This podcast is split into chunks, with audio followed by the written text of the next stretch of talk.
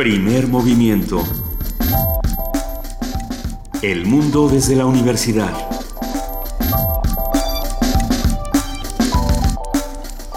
Muy buenos días, son las 7 de la mañana con 3 minutos, está arrancando julio, es primero de julio y nosotros estamos arrancando con primer movimiento. Querido Benito Taibo, buenos días. Querida Luisa Iglesias, y hoy circula ya todo el mundo, tengan cuidado, habrá más tránsito. Hoy en viaducto un tráiler decidió que era más...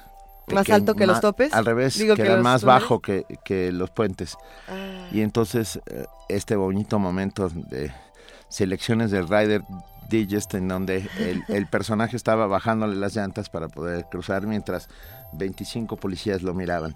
Ah, tengan cuidado, está lloviendo además. Es, es como un contraste divertido o bueno, curioso porque por un lado vuelven a circular los coches, pero bueno, como no hay universidades, no hay tanto tránsito. Pero como está lloviendo, pues sí hay tránsito, pero como hay algunos accidentes, pues no. Y entonces, eh, pues el asunto yo creo es andar con calma por la ciudad el día de hoy, ser pacientes con todos los demás y tratar de tener una bonita relación los unos con los otros en lo que nos vamos reacomodando a este nuevo no circula y a este nuevo sí circula y vamos a ver qué días nos toca y qué días no ayer hubo una nueva reunión en la Secretaría de Gobernación entre la Coordinadora Nacional de Trabajadores de la Educación, a familiares de las víctimas en Nochixtlán y bueno, se llegó por lo menos a un acuerdo que serán reparados daños a víctimas en Nochixtlán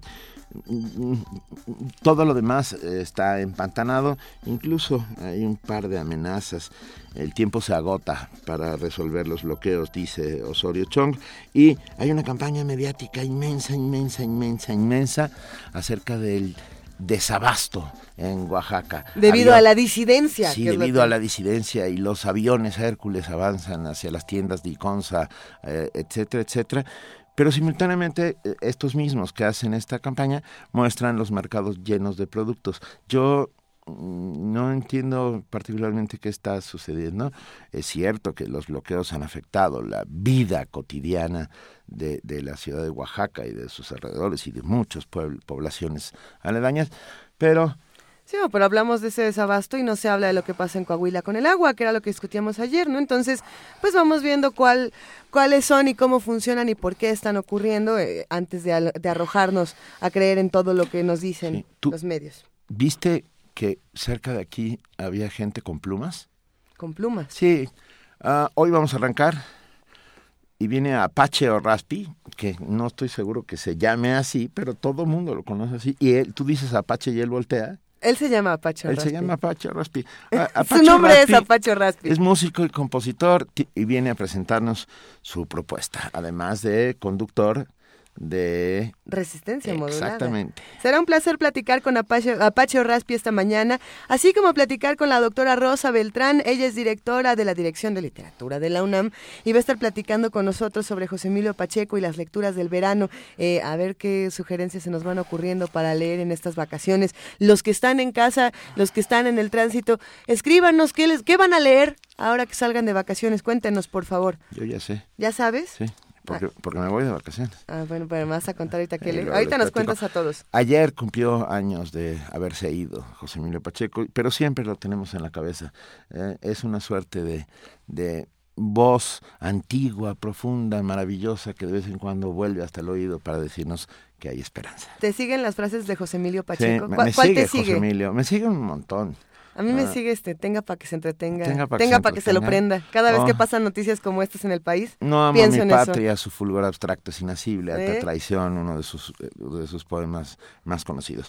Pero bueno, tendremos a Marco Flores del antiguo colegio de San Ildefonso hablándonos sobre lo que hay, ahí lo que se presenta en San Ildefonso, que siempre tienen un montón de cosas para todos los ciudadanos. Tenemos una nota nacional interesante. Esta mañana vamos a hablar de estos paquetes de impunidad y el derecho a la rendición de cuentas. Y cuando hablamos de los paquetes de impunidad, es todas estas leyes que de pronto nos están rasurando para que una vez más la impunidad triunfe y la corrupción y la discusión ciudadana pues se quede en el medio.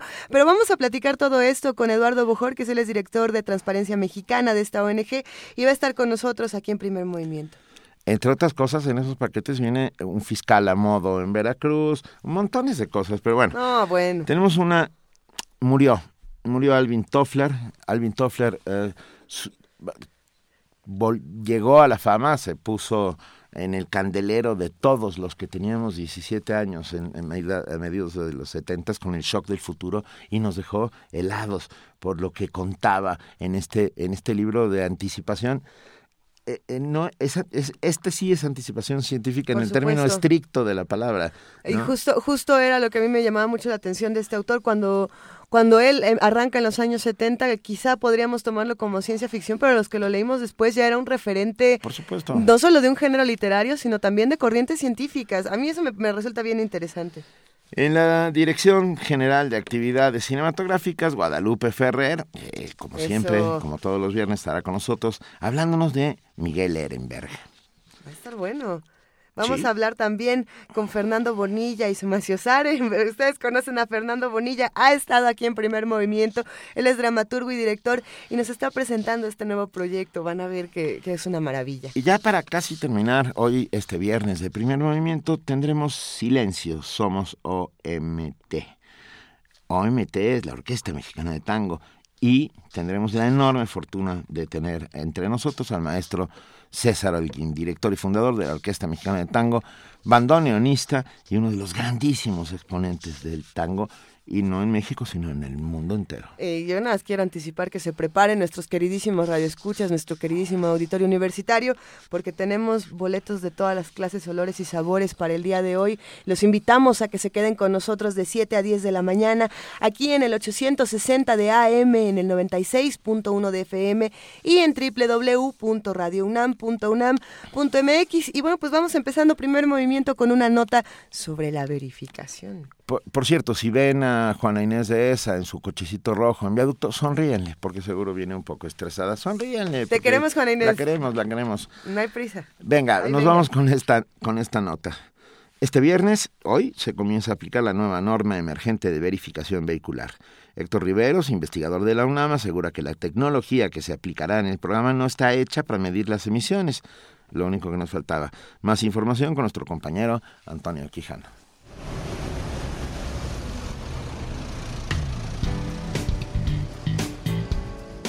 Tania Müller, secretaria del Medio Ambiente de la Ciudad de México, anunció que los 67 verificentros capitalinos con 316 líneas se encuentran listos para la aplicación de la nueva norma emergente de verificación vehicular que comienza este viernes.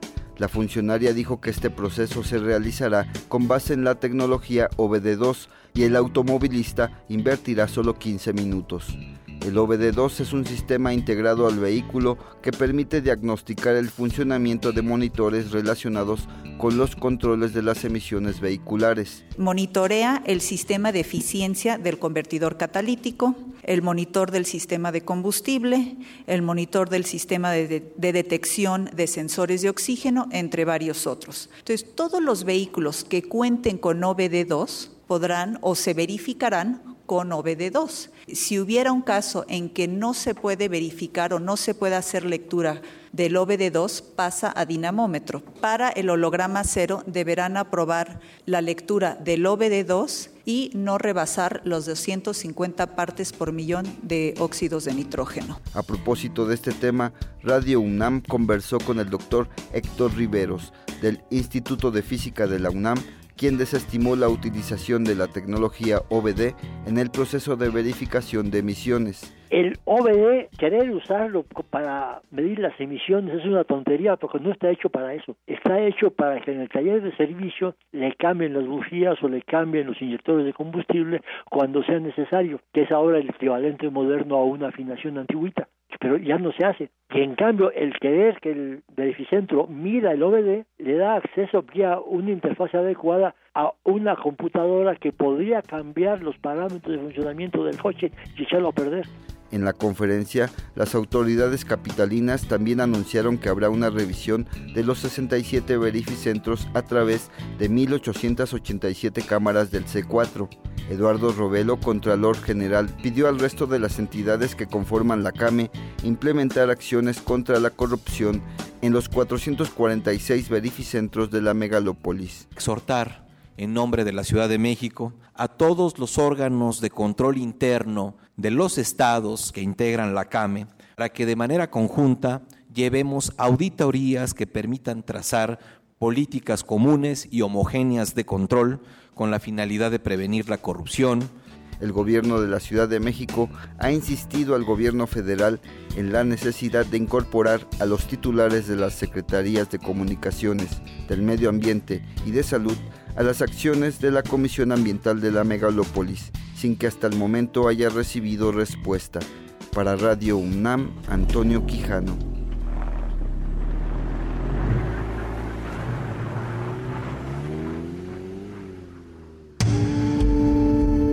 Primer movimiento.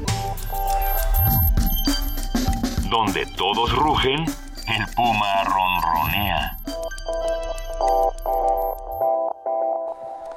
Son las 7 de la mañana con 14 minutos. Ya tenemos a Juana Inés de esa entre nosotros que logró esquivar el agua, los policías, el tráiler. El tra- qué bonito el Eh, ¿Viste tráiler. el tráiler bajándole las llantas? Eso, eso a los chaparros no nos pasa, ¿ven? O sea, a los chaparros Bienvenida, no nos Juana atoramos Inés. por los lugares. Buenos días, ¿cómo están? Buenos días. No nos atoramos. Los- Bueno, yo me considero chapa. Nunca seré tan Pues alto como un Finlandia. tráiler. sí, O sea, desde luego.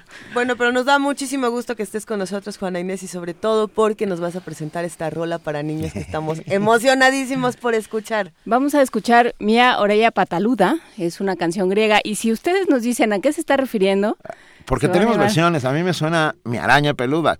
Sí, no. No, No. No es la- la Soraya so- petaluda. La Soraya Peliaguda. Ajá, pero el chiste es que no busquen. El chiste No. es que se imaginen como de qué está hablando y ahorita les contamos. Ahora. Venga, para ustedes, chicos que están a punto de irse al cole, agarren a sus papás y vámonos todos cantando en griego, Mia Oraya Petaluda.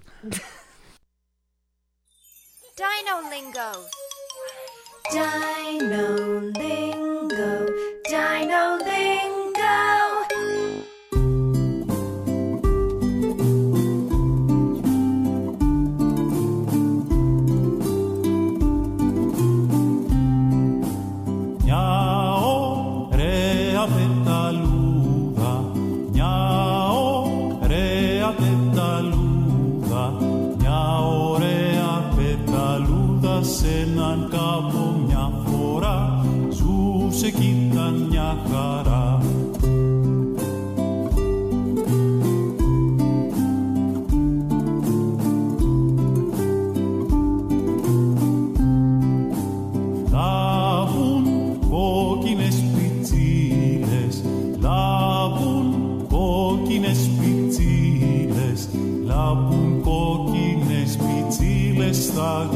hacia.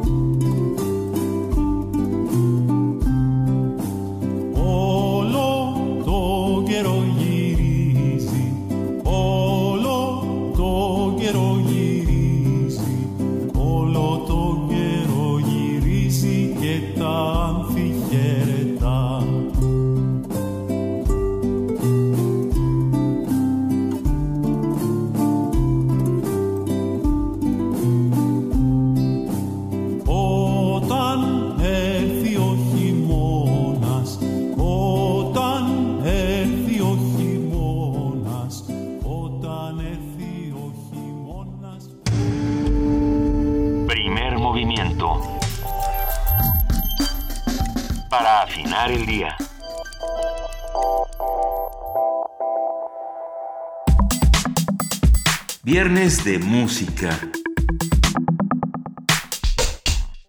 Viernes de música, como bien dice nuestra entrada. Vamos a decir que era mi oraya petaluda o eso Que ya? cada quien se lo imagine. Yo me imaginé como mariposa nalgona. No, Fue es algo una así. mariposa, Benito. No, fíjate, Benito, es una canción de cuna griega sobre una mari- Uy, pequeña oye, ¿y no mariposa. puede haber una canción de cuna de mi mariposa, ¿no? Yo, Nada. creo, yo No. creo que a los niños sí les daría mucha risa eso y dormirían. Creo que ya les dio felices. Pero yo creo que anatómicamente es imposible. Por- Por, lo del exoesqueleto. Querida, justo El exoesqueleto permite muchas cosas que la A normalidad ver, no. va mi grito de guerra del día de hoy. La imaginación al poder. Ok, y luego que nos avisen si las mariposas tienen exoesqueleto, porque yo creo que no. Ahora No, que no, pues son, no. son Creo no. crisálidas y entonces... Sí. Esa es, una, esa es una presentación excéntrica porque tenemos aquí en la cabina a uno de los músicos más excéntricos que forman parte del equipo de resistencia modulada, del equipo de Radio UNAM. Así que arranquemos hablando de Apache o Raspi. Va, A- Apache o Raspi es un músico y compositor originario de la ciudad de Torreón, Coahuila, que ha participado en distintos proyectos musicales independientes como Suave Asgel, Los Amparito, Presidente, Volumina y su proyecto solista incursionando en géneros como el soft rock, folktronic, música electrónica para niños, entre otros. Vamos a tener que discutir con Apache todo este asunto de los géneros, porque Vamos yo soy de una- las que se enoja y dice, o es rock o no es rock, pero... Yo, yo, yo voy a escribir una letra sobre Es que ahora, nalgona y me va a ayudar. desde que salió el indie, todo se ha complicado muchísimo. Pero a ver, Pero a ver, todos somos indies. Pero a ver, es que los géneros son un Excepto enorme Belinda, problema. todos somos Apache cuenta con tres discos como compositor solista. Ven para allá de 2014, Remedios Varios de 2013 y Not Phony de 2011. El sonido de Apache o Raspi presenta lo que él denomina como folcresivo, o sea, él ya tiene otro género. Este es una mezcla de folclore principalmente americano y mexicano con tintes de pop progres- progresivo setentero. Esto va a estar bueno. Meta todo esto en una licuadora. Para conocer los detalles de su una mariposa Sí, métale una mariposa. Para conocer los detalles de su propuesta musical y su trabajo radiofónico esta mañana nos acompaña el músico y compositor Apache o Raspi, al cual abrazamos enormemente. Gracias por estar con nosotros. Muchísimas gracias por invitarme. Es un verdadero privilegio estar en estos micrófonos dirigiéndonos, dirigiéndonos a su audiencia de primer movimiento. Gracias por invitarme. No, hombre, un Oye. Apache, ¿hay alguien que todavía te diga Álvaro en este, en este mundo? O ya todos te conocen como Apache. ¿Tu mamá cómo te dice? Mi mamá me dice chato. Ah, bueno. Ok, chato Apache. ¿De dónde salió lo de Apache? Eh, desde la secundaria, eh, mi hermano es muy ojeroso. Bueno, era muy ojeroso de niño, era de esos niños ojerosos, mi hermano mayor, y mi papá le Ojeroso decía... no es metáfora. No, no, no, literalmente ok. Ajá. parecía un mapachito, y así le decía a mi papá de cariño. Y pues entonces sus amigos le empezaron a decir el apache, y yo ahí voy de, de, de hermanito que se quiere juntar con los grandes, y me hacían el apachito. También ahí traía el pelo medio largo desde temprana edad, y pues ya así se me quedó. Apachito, y lo ya, lo, ¿Y lo Raspi? y el Raspi, bueno, por decirlo de alguna manera, así me empezaron a decir ya que estaba en la universidad, Raspi, y luego vi que con Y eh, es una descripción sonora como con tantita, en inglés pues, con tantita distorsión, Raspy Sound. Ok. Entonces Apache, o, y luego ahí le di un juego como de... O el, apóstrofe, el apóstrofe irlandés como para que... Exacto, ¿no? Para darle exacto. una cosa cosmopolita, que se, que se le llama, Ok, ecléctica. Apache. Entonces, sabem- sabemos qué, qué haces, sabemos de dónde vienes y ahora queremos entender de dónde salen los och- 800 mil géneros musicales a los que perteneces y cómo los podemos entender. No, pues eh, eh, creo que es una manera de distinguirse, ¿no? Darse su propio género. O sea, pues están las grandes ramas que todos conocemos y que no vamos a discutir. Entonces creo que una manera de distinguirse y de, de apropiarse un sonido y que esté pues que sea actual o digamos que, que dé algo más de lo que ya hay mucho, pues es nombrarlo desde, desde inventarse un género. Me gusta, eh, pues creo que eso le da una frescura y una, una aproximación que, que otros igual y luego te copian. Hay que contar, hay que contar que Apache Raspi trae su cancionero. Eso, Ah, Arma- sus- Armando Cancionero. ¿Estás armando cancionero? no, no, Está- debería. Está padrísimo. Ah, ¿Son tus canciones? No, no, qué bueno fuera. Eh, no, aquí traigo una que vienen varias canciones. Eh, dije, como voy a tocar tan temprano... No me voy a empezar- acordar de las mías. No, no, sí voy a tocar algunas mías, eh, una, bueno, lo que alcance, pero quisiera empezar con, con un, un cover eh, que se me hace muy mañanero. Digo, a pesar de que está nublado, pero es un cover de los Beatles. Here Comes the Sun? Here Comes the No, Sun. ¿cómo lo exacto. adiviné? Exacto, es la canción más mañanera por excelencia. A ver. Here Comes the Sun de los en, Beatles. en un afán de a ver si ya viene, ¿no? Porque Sí. está horrible la No, mañana. está horrible. Exacto. Apache Raspi, Here Comes the Sun, los Beatles. Eso, esperemos que desde su carro, desde la comodidad de su dispositivo móvil, ustedes eh, que con esta canción salga un rayito de sol. Que nos ayúdenos todos a hacer este mantra, a ver si viene el sol.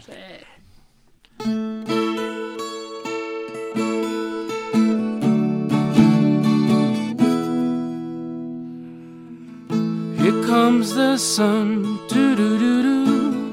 Here comes the sun. I say it's alright. Little darling, it's been a long and lonely winter. Little darling, it feels like years since it's been here. Here comes the sun, doo doo doo doo. Here comes the sun, and I say it's alright.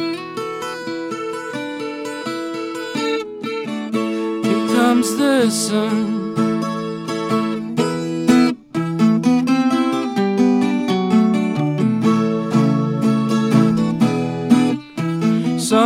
Sun, sun, here it comes.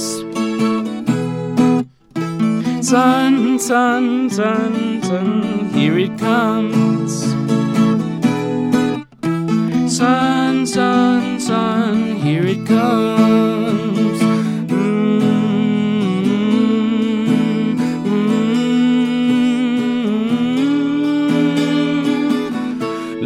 darling, it feels the ice is slowly melting.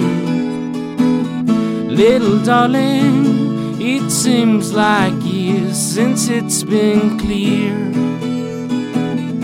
Here comes the sun, doo doo doo doo. Here comes the sun, and I say it's alright.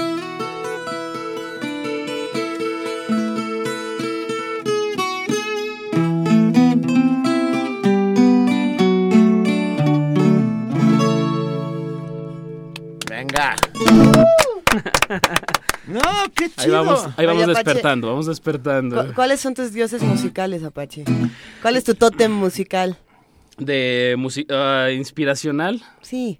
Digo, música ya di- directamente la música, pues sí, claro, los Beatles son una gran, gran influencia.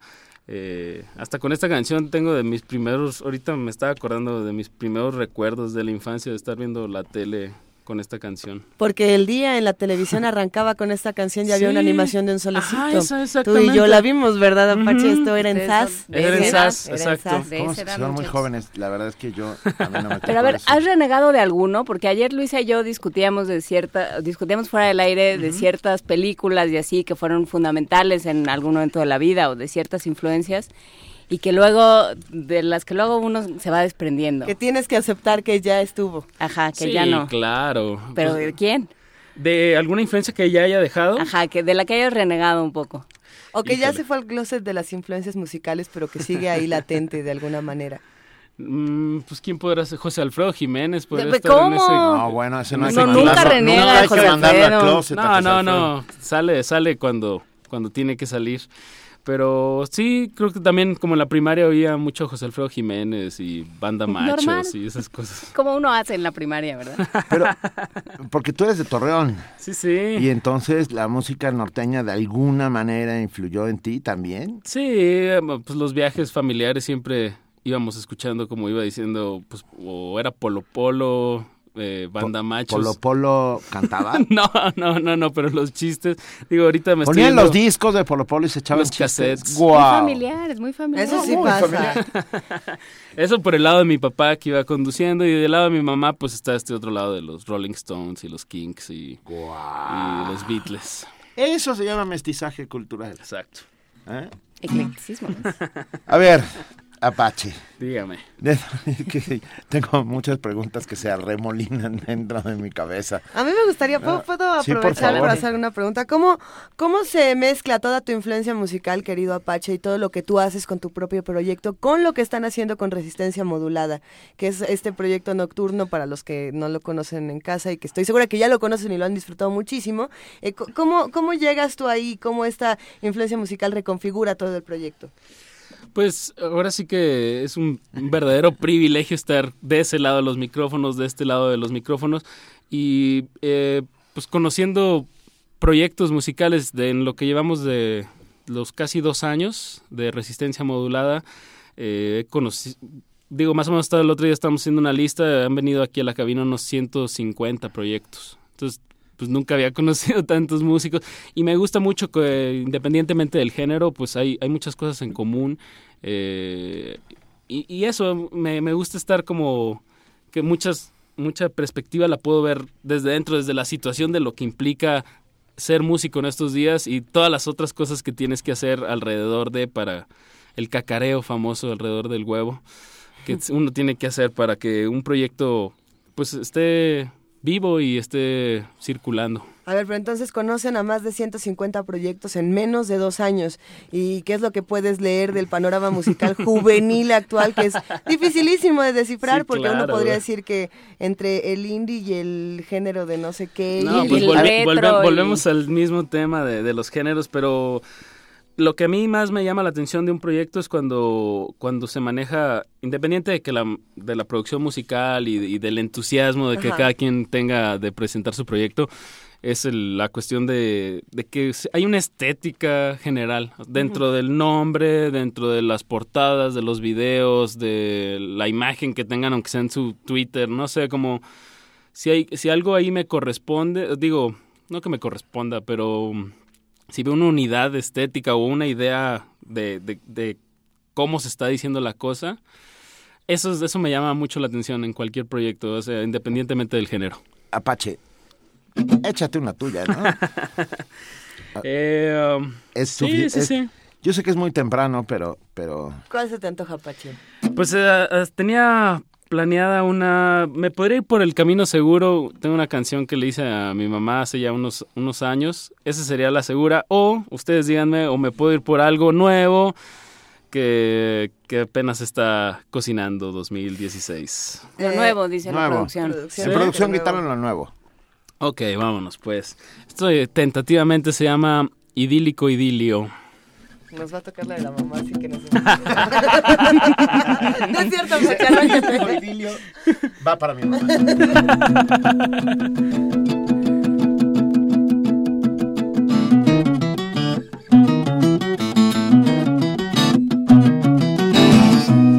Muchas gracias Luisa, Belito, por invitarme aquí a la cabina. Esto es Apache Raspi en vivo.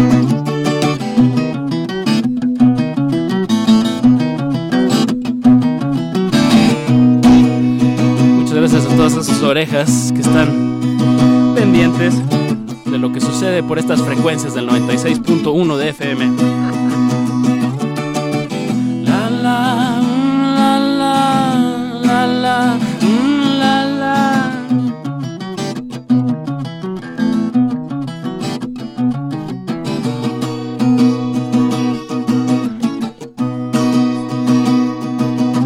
Esto es algo de lo nuevo de Apache o Raspi, tentativamente se llama bisutería fina. La la, uh, la la, la la, uh, la la, la la, uh, la la, la la, uh, la la, la la, uh, la la.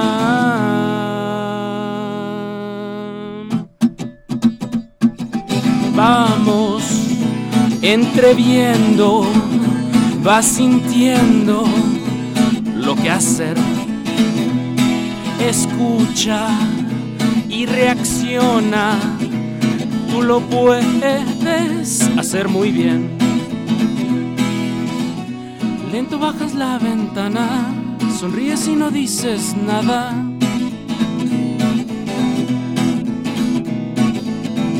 Te acercas lento a mi cara, sonríes y no dices nada más. Hasta estacionarnos, la velocidad no podía pararnos. La velocidad corre nuestro cargo. Pa, pa, pa.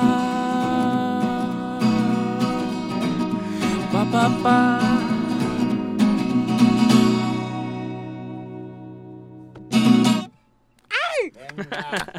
Bravo. Está, está en proceso todavía. Está padrísima. Eso, ahí va, ahí va. Digo, la, la primera parte, también por eso se llama idílico, idilio. Ahorita nomás como que mandé saludos, pero hay, hay un diálogo ahí como con una chica, un cortejo. Qué bonito. Un recitativo, Un algo así bonito. Muy soda estéreo, ¿no? ¿O no? Algo, algo, no, pues claro, Cerati, Spinetta, esa influencia, Charlie García. uf. En cuestión de, de letras, creo que nos, en rock, en español, sí nos llevan unos añitos. Sí, porque ve- venimos, y, perdón, hablo de México y del rock en México. Nuestro primer contacto fue los covers y megañoños. Los Absons. hijo, los Absons can- haciendo unas cosas que. ¿Puedo yo- cantar siluetas? por- silueta, silueta, silueta, silueta sabía de que esto iba a amor. suceder el día de hoy. Yo me Claro contuve, que- yo me contuve, pedí Ah. permiso y me contuve. Ella ¿A se mí? contuvo, pero yo soy como el perro de Pavlov. A mí me gustaría plantear la controversia de, de en qué países o en qué zonas, regiones de Latinoamérica hay mejores letras para el rock que en otros lugares. Yo no estoy tan segura de que sea Argentina el No, lugar no. maravilloso del- de, las letras. Yo creo que México de- tiene una gran tradición Claro. también. Sí, eh, bueno, no, estoy González. quitándole el poder a Argentina, solo creo que realmente en nuestro país sí se hacen cosas fabulosas, Sin el duda. chiste es acercarse, Pero a ver, a ver, yo solamente hablaba de los inicios, del cover y Claro. de las cosas horribles que hicieron. Y luego vinieron gentes maravillosas como Rodrigo González, justamente, que le que, que- Jaime que- López. Jaime, Jaime López. López. Santa Sabina. letras. O sea, ¿dónde se quedó el bistec y el refrigerador? ¿Qué Ella empacó su o sea, bistec con todo bistec. refrigerador. Por Dios, eh, perdón, pero a mí me parece de Pulitzer. Me dejó con un sabor de gitana en la guitarra. Que, bueno. Juan Inés, si tú quieres un cancionero en la vida, voltea y lo tienes Sí, a tu, sí, a tu- sí, a tu estoy- derecha. estoy Pero apuntando. pensando, pensando entonces en, en letras como de Jaime López, en letras de Santa Sabina, en letras de Real de 14, de muchas bandas mexicanas que podrían Maldita, representar maldita. quizá los 80 y los 90. Eh, yo pienso que es lo que está pasando entonces en los 2016, cuando escucha, uno prende la radio y escucha voces que todas se parecen y tienen como esta eh, Porque en la radio no suenan los que deberían estar sonando. ¿Qué Y piensas, Apache? Pues sí, no, eh, también hay, es que hay mucha, mucha demanda, pero siempre hay que estar con, con el oído atento, que, que está, siempre están pasando cosas que valen la pena, ¿no? Y muchas veces no, ni nos enteramos. Y, y ya, hay más medios de difusión, ¿no? A lo mejor no de comercialización, que ese es otro tema, pero sí de, de difusión, ¿no? Sí hay maneras de ir encontrando los espacios porque ya no es nada más la radio, ¿no? Claro. Ya la, la radio ya tiene muchas caras, ¿no? La radio por internet, lo que lo que se puede hacer, lo que antes se hacía con los bootlegs, con estas grabaciones medio clandestinas, pues ahora se puede hacer de manera mucho más masiva, ¿no? Claro, pues también la desventaja es la dispersión, ¿no? De tantos medios que luego, eh, ajá, volvemos a lo mismo, se vuelve un poco desinformativo tener tantos medios porque la gente se satura y luego no escucha. Y, y luego que le han puesto etiquetas a cosas que no lo son. A ver, eh, y ahora vamos a escuchar un rock y ponen a moderato. Este, y bueno, eso no se hace, por Sí, Dios. no, no. O sea, porque entonces confundes al personal, ¿no? Ajá. Es un pop de lo más Claro.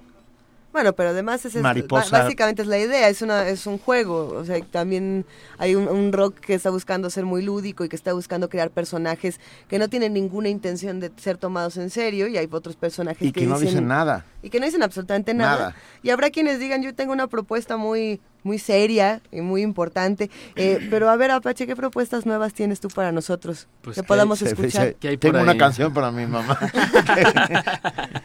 ¿Qué proyectos tienes tú? ¿En cuáles andas? ¿Cuáles te gustan? Platícanos. Eh, pues de actuales aquí en México hay un, hay un grupo que se llama Ampersand, bueno, son de Jalisco. Ah. Está bastante agradable. Tiene una- un cover de Mujer Mariposa eh, de Texteiro. Eh, bueno, ellos son muy arreglistas, pues, pero agarran muy, muy buenas canciones, pues. Me, me- me agrada el proyecto y son buenos amigos. Saludos a Sindo y a Kevin. Em, pues ahí, ay Dios, ¿por dónde empezar? Es que son muchos grupos, pero en lo personal, eh, pues es que la, la gama de, de géneros y de grupos que hay en, aquí en el DF es impresionante. O sea, de repente hay un grupo así de country de aquí que, me llama, que, se, gusta, que se llama Calico Queen, que me gusta. Eh, también hay cuestiones de hip hop, los Guadalupes, eh, cuestiones de, pues más de rock experimental, está Acid Andali, eh, está... No, es que hay, hay mucho, pues nomás hay, hay An- que pues, ver que a qué tocadas vas, ¿no? Está Vaya Futuro, de, de bueno, son de Tijuana, pero viven acá también Ramona, digo, en una cuestión más indie, dos milera. Pero es que a nosotros un, un pajarito siniestro nos dijo que lo tuyo, lo tuyo es el heavy metal. ¿Es cierto o no es Eso cierto? te lo dijo el perro muchacho. ¿Y es, pero es cierto? No. No, no, no, no soy, no soy tan metalero, la verdad. Puedo llegar a headbanguear hasta que me duela el cuello, pero Headbanguear, yo nunca lo he hecho porque me lo prohibió mi médico. Sí, porque lo de la clavícula. Pero, a ver, todos estos personajes, el perro muchacho, Apache Raspi, todos estos seres este, que tienen estos nombres de los, va- los vampiros de Radio Nam. son los vampiros de Radio UNAM, son los que pueden ustedes escuchar en, resisten- en resistencia modulada todas las noches, así es que acérquense a, ese- a esa bonita fauna. Ahí estaremos a las 10 de la noche. ¿Qué nos Hoy. vas a tocar para despedirnos, querido Apache? Muy bien, va un tema del 2013, eh, se llama Retoñar, eh, es de un disco que se llama Remedios Varios, es la canción número 6, me parece, de 9, muy, muy específico. Sí, no, no, no. bueno. Remedios Varios es un gran título, querido. Gracias, gracias, muchas, muchas gracias. Y justo ese disco tiene ahí algo de, de variedad, de, de licuado folclórico. Y pues bueno, vámonos con esto que se llama Retoñar y muchas gracias. Gracias a ti.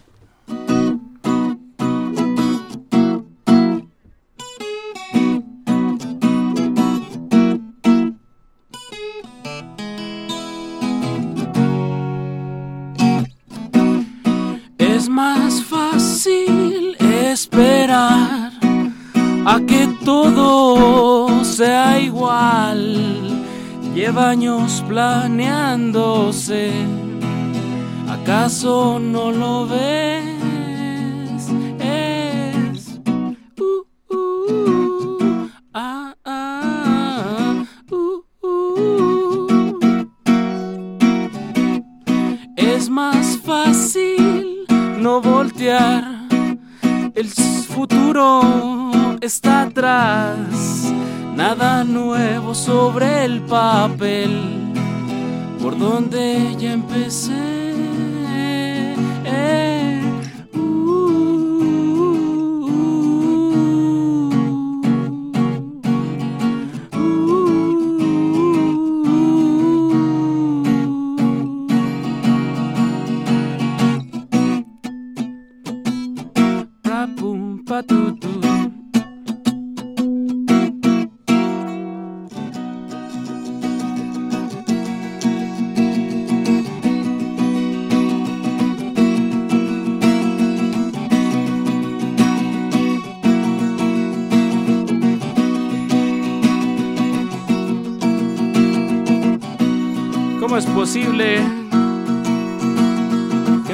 Tan rico como lo es México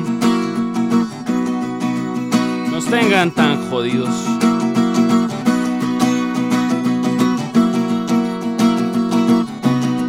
¿Cuánto tiempo, cuánto tiempo pasará?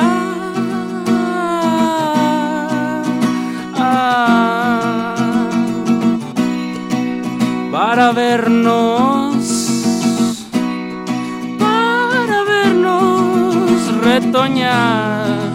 para vernos retoñar, ¿acaso no lo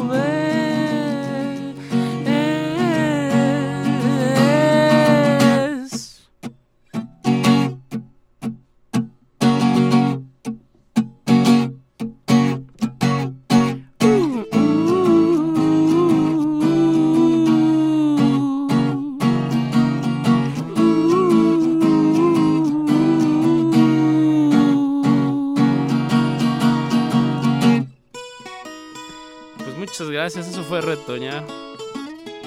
Pero nos podemos ir también con un poquito de aplausos de aquí de parte de la cabina. Eso, gracias.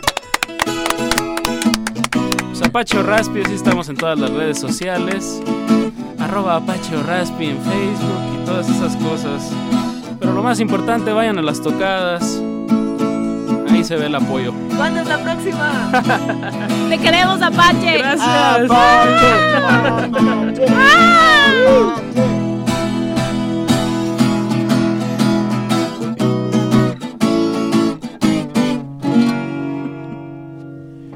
Bravo. ¿Sabes por qué no aplaudimos? Porque eh, se llama primer movimiento y nosotros sabemos cuándo terminan los primeros movimientos, que es cuando deja de sonar la música, carnal. Por eso no habíamos aplaudido, no por otra.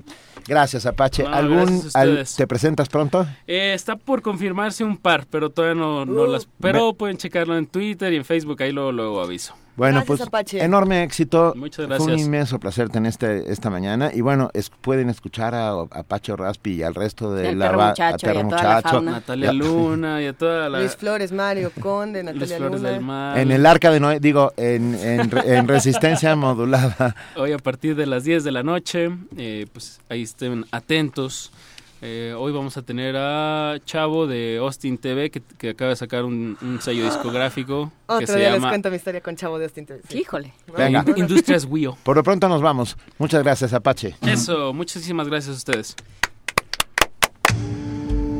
Primer movimiento. Escucha la vida con otro sentido.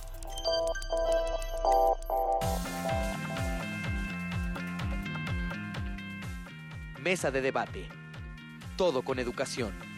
Reflexiones sobre la reforma educativa. Profesor José Raciel Gutiérrez Morales de la sección 18, secretario de Relaciones Exteriores de esa sección de la CENTE de Michoacán.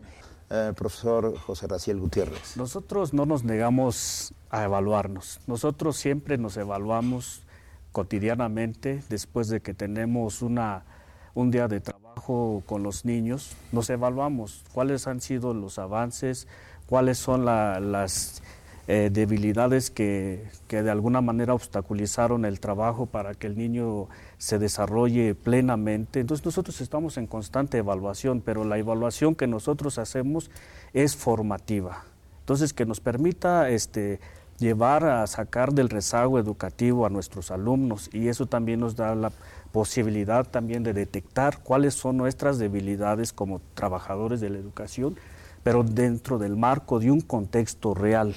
Entonces nosotros no podemos eh, implementar una evaluación estandarizada que no corresponde a nuestras necesidades, a nuestros contextos. Mesa de debate. Todo con educación. Reflexiones sobre la reforma educativa.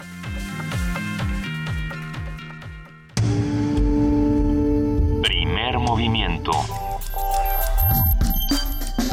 Donde la raza habla. 7 de la mañana, 47 minutos, y es un placer recibir en esta cabina, aunque sea por medio del teléfono, a nuestra queridísima Rosa Beltrán, directora de literatura de la UNAM. Querida Rosa, ¿Cómo estás, Benito? ¿Cómo están Juana Muy- Inés y Luisa? Rosa, es como si estuvieras aquí con nosotros. Te mandamos un abrazote Ahí estoy, gigante. nada de que como. Aquí Oye, estás, claro. celebrando, celebrando doble aniversario, porque uno es, eh, pues tiene que ver con José Emilio Pacheco, por supuesto, y el otro es que ya nos vamos de vacaciones. Y lo vamos a celebrar, vamos a unirlos. Nos vamos de vacaciones y leemos a José Emilio Pacheco. Y leemos a los grandes maestros. Eso. Ahora que está tan debatido el tema, los grandes, grandes maestros, ya que suena a lugar común, pero para quienes leemos no dejan de ser los libros, nos están enseñando siempre, todo el tiempo. Y en el caso de José Emilio Pacheco, para mí, por lo menos, eh, fue un gran maestro, no solo en la vida, un escritor que te tomaba la llamada telefónica, no te pasaba es. con el agente de la gente de la gente, que conversaba contigo, se interesaba sobre lo que estabas haciendo, pero que además desde sus inicios en su poesía, y le pasa lo mismo a Sabines y a tantos otros, tiene eh, un enorme público lector porque sabe hablar de lo pequeño sabe contextualizar lo que le ocurre, haciendo siempre un examen de conciencia y eh, se podría decir que su poesía la concibe como un eh, producto, un subproducto de la historia, la historia con H mayúscula, ¿no? No se no se ostenta como estos poetas que desde la primera línea quieren ya pasar a la posteridad aun cuando la tierra haya sido destruida. ¿Un Sino chopo de revés. agua? ¿Eh? Nada, pensé en un chopo de agua. y dale, y dale con las viudas. bueno, me, me gusta muchísimo eh, una antología que publicamos en la Dirección de Literatura y que me llevo y la voy abriendo al azar. Se llama Los días que no se nombran, porque es la última antología que él preparó y tiene poesía de sus distintas épocas. Y eh, ahí puedes ver, por un lado, sí el tono conversacional, esta, este coloquialismo, ¿no? esta influencia de la poesía norteamericana, pero por el otro empiezas a ver cómo la crónica se funde con la poesía, cómo Mm. empieza a tener esta visión nunca nostalgiosa, pero sí eh, esa Me- mirada memoriosa. pasado. Sí, anda, de, de lo que de lo que se fue y que es inevitable que se vaya y además a veces hasta está bien que se vaya porque era horrible, ¿no? Eh, y esto no se había tocado en la poesía, esta idea de que ningún tiempo pasado fue mejor, pero que de todas maneras da nostalgia, da tristeza, que se vaya, ¿no? Sí. Entonces uno uno de los libros que yo me voy a, a llevar es este eh, y les voy a leer un poema, solo un poema de este libro y les voy a contar de otros y a preguntarles a ustedes cuáles se van a llevar a las vacaciones. Este se llama La calle de Tajín, pero vean qué simpleza de tema, ¿no? Y qué maravilla mi forma de tratarlo. Dice, el edificio horrible ya está en ruinas y será demolido. Temo que nadie llorará su ausencia. Cuando lo echen abajo, me daré valor para enfrentarme al gran ridículo y pedir un minuto de silencio a la cuadrilla de demoliciones. Antes de que consumen su trabajo, permitan por favor que me despida. Estas paredes lamentables fueron, tal vez no solamente para mí, la casa del amor y la poesía. Bravo. ¿no? Bravo. Eh, y, es, y es eso, esas cosas que sin ser grandilocuentes, enormes, monumentales, significaron algo y ya no están. Eh, pero, pero hay otros cuantos libros que yo quisiera también sugerir a los que se van de viaje y a los que no, por si quieren viajar a lugares muy lejanos. Eh, Coronada de Moscas es una muy buena opción. Es un libro de Margot Glantz, es un Mm. viaje a la India donde ve lo alto y lo bajo. Eh, Caminos y Veredas es otra muy buena opción porque es narrativa de Guinea Ecuatorial y la antología de cuento africano, todos cuentan. Esos tres libros son maravillosos para conocer aquí y ahora cómo eh, viven otras culturas. ¿Puedo decir? Por favor. Ah, es que no, empecé un libro que, me- que lo paré para poder llevármelo a las vacaciones, o sea, lo detuve. Pero ahora que dijiste para viajar a lugares lejanos, Sí. eh, tengo un libro que se llama El libro de las cosas nunca vistas. Ay, qué bonito. Nunca vistas, de Michel Faber. Es, es una historia espectacular, editado por Anagrama. Llegué a, a la, no sé, leí 20 páginas y dije, sí, este, este es el que me llevo. Ah, es la historia de un pastor, no un pastor de ovejas, sino de almas, al que mandan a evangelizar a otro planeta. Ajá. Es una joya, porque es una joya. No, no saben, es, es absolutamente disfrutable. eh, Delirante, suena de- delirante. Delirante, enloquecido y maravilloso, porque no voy a decir nada. El libro de las cosas nunca vistas de Michel Faber, no se lo pierdan. Es, es un, un escritor holandés del que yo no tenía ni la menor idea. Oye, qué buena recomendación. El solo título ya Sí. eh, recomienda el libro, ¿no? Eh, ¿Y tienes otro ahí entre tus Ten- manos? sí, te- tengo otro. Ten- ver. tengo unos para recomendar y otro que yo me llevo. A ver. Eh, para los que no pueden ver series de televisión o películas o leer libros donde no aparece un arma, este, que yo ya casi voy en busca de lo contrario, pero en Ujú. fin, para, para a quienes esto les hace falta, hay un librazo que también publicamos que se llama De repente un toquido en la puerta, que es de Edgar Queret. Bueno. Ah. Bueno, bueno, sí, se los recomiendo. Vayan y búsquenlo antes de que entremos de vacaciones. Hay, eh, para, para quienes quieran leer de familias disfuncionales, o sea, de todas, eh, como ahora no es Navidad y vamos a estar lejos de ellas, eh, yo les recomiendo la antología de cuento italiano del siglo XX que antologó eh, Guadalupe Alonso Coratela, se llama El. León y el Arcángel. Son buenísimos cuentos con un sentido del humor muy fino. Todos tienen que ver con historias de relaciones o de familias. En solo cuento también hay eh, salpicados aquí y allá cuentos sobre familias. Nos hemos dado cuenta después de siete volúmenes que, que no hay uno que se pueda armar sin que incluya el tema de la familia. Será pues que todos tenemos una, ¿no? Sí, pues sí. Que todos andamos cargando la propia, ¿verdad? Como, la- como las estatuas de San Miguel. que tenemos que hablar de ella. Eh, para los que quieran viajar, este, pero a lo cotidiano, a lo pequeño, a lo que se observa, que te pasa todos los días y que consignas para que no se quede sin tener un sentido. Eh, publicamos también un ensayo en la colección de Pértiga, que es muy bonita, que se llama Andar y Ver, de Jesús Silva Herzog Márquez. Y es eh, un muy interesante libro también sobre todo eso que va ocurriendo todos los días. Algunos lo leemos en sus columnas y parte de esto es lo que está recreado, aunque no son las columnas lo que está en el libro. Pero por último, el que yo me llevo, que no tiene que ver con los libros de la dirección, porque estos ya los leí, eh, y que al que le tengo muchas ganas, es el de Svetlana Alexievich, La guerra no tiene rostro de mujer, sí, ¿verdad? sí, Ahora que estamos en la crónica, es que leí el prólogo de este libro y dije, claro, es claro, durísimo, querida. aquí hay algo, aquí hay, aquí hay algo que era obvio y que yo no estaba viendo, y es que ella dice que la guerra ha sido invariablemente narrada por los hombres, aunque hayan participado las mujeres desde tiempos ancestrales, y que lo que a ella le interesaba con estas entrevistas que hizo a lo largo de toda su vida era capturar esa narrativa que tienen eh, las mujeres y que no parte de algo que aprendieron o de un esquema o de un canon, sino del cuerpo, sus experiencias sobre lo que sintieron, eh, pues sobre lo que es tener un, un cuerpo de mujer en medio de la guerra, ¿no? Sí, es una joya, Rosa. Yo solo te hago una pequeña recomendación. Sí. Léelo de día. Estoy hablando en Sí, serio, ¿eh? claro. Hay cosas que sí. No lo leas antes de dormir. No, no lo... Te lo, escucha lo que te acabo de decir.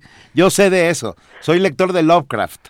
Ajá. o sea, Sí, pero este no, es más este- horror, Este es este es todavía horror más, más horror. sí. Eh, hay que tener pre- precaución. Es una maravilla.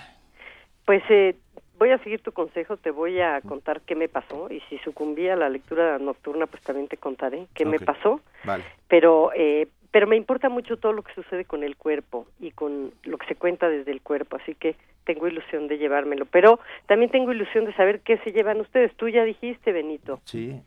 Ay, a ver, ¿qué me llevo yo? A ver, ¿qué te llevas? Es que Rosa, mi- mis viajes ahora son muy diferentes a lo que eran cuando cuando yo me cuando yo me voy de vacaciones trato de buscar libros que no que pueda cortar la lectura en algún punto y regresar sin ningún problema. Entonces a mí me gustan las biografías eh, y me gustan mucho leer eh, libros donde me cuentan historias como breves y hay hay un dos libros padrísimos de John Waters, este escritor y cineasta que es como el amo de la escatología y las cosas extrañas. Uno se llama Carsick y el otro se llama eh, Role Models o mis modelos de conducta. Y los dos son muy divertidos para vacaciones, pe- pe- pero son calidad literaria de, de- de la buena, no están mal por ser escatológicos.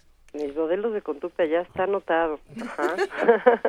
Y yo me llevo el nuevo de Joel Dicker, que es el libro de los Baltimore. Este es, es el, es el mismo escritor, el mismo autor de El extraño caso Del de extraño- Harry Quebert. eh, caso de la Fer Harry Quebert, que fue, bueno, toda una, todo un fenómeno en su momento y que se cuenta bien, que usa una ¿Verdad? analepsis No, hombre, muy, muy habla, es espectacular Entonces, el bueno, tono que tiene. pues es Millones mi de gracias, Rosa Beltrán. Te mandamos un abrazote. Regresando de vacaciones nos contarás cómo nos fue. ¿Cómo nos, nos contaremos, contaremos todos nos cómo contaremos fue, cómo nos y fue. llevémonos todos, radio escuchas, un libro cuando menos. Por supuesto, a pero por supuesto. Las vacaciones. Y cámbienselo con el otro si lo acaban pronto. Un beso muy grande. Un beso muy grande para ti, Rosa Feliz Beltrán. descanso. Nos, sal- nos vamos con esta nota. El Quijote, La locura de vivir, exposición de pintura del artista María Montoya, se exhibe en el Palacio de la Autonomía de la UNAM. La muestra propone una lectura contemporánea de la obra literaria. Cristina Godínez nos brinda más detalles.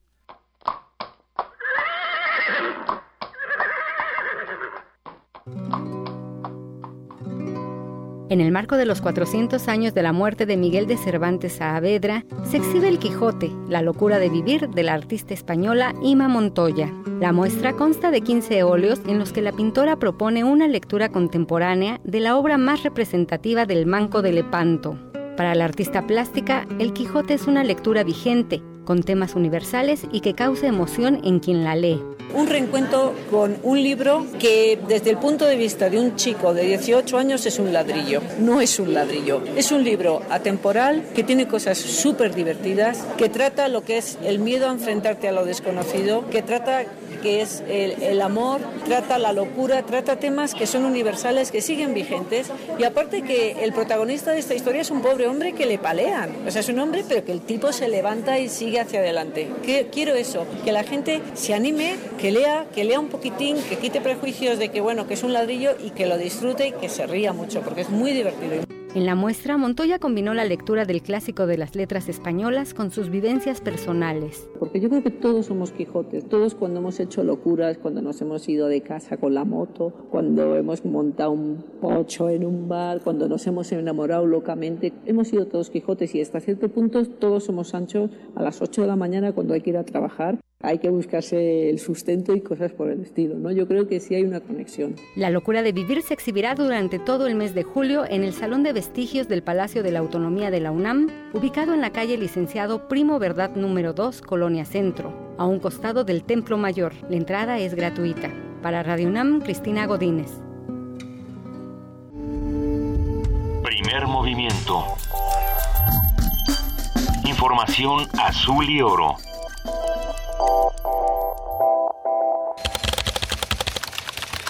Corte informativo. La UNAM. Andrés Solís y Pavel Escobedo, egresados de la generación 2009-2014 de la Facultad de Arquitectura de la UNAM, ganaron el Young Architects Program 2016 del Museo Arte Moderno de Nueva York. Habla Pavel Escobedo. Lo que hicimos fue atender todos los patios que usualmente no se usaban, sino nada más el patio principal, para que la dinámica de la vivencia se llevara en todo el espacio. Entonces, en el patio principal hicimos el tejido, un arenero, una banca, que la banca también era parte importante del proyecto porque en esos eventos la gente no se puede sentar. Hicimos una alberca de espejo de agua de 30 centímetros que también conteníamos con una banca. Todas las experiencias sumadas, el agua, el, la brisa, la arena, ruedas, fueron una experiencia total. O sea, que la gente pueda estar en un lado y pueda cambiar atmósferas. atmósferas. Nacional.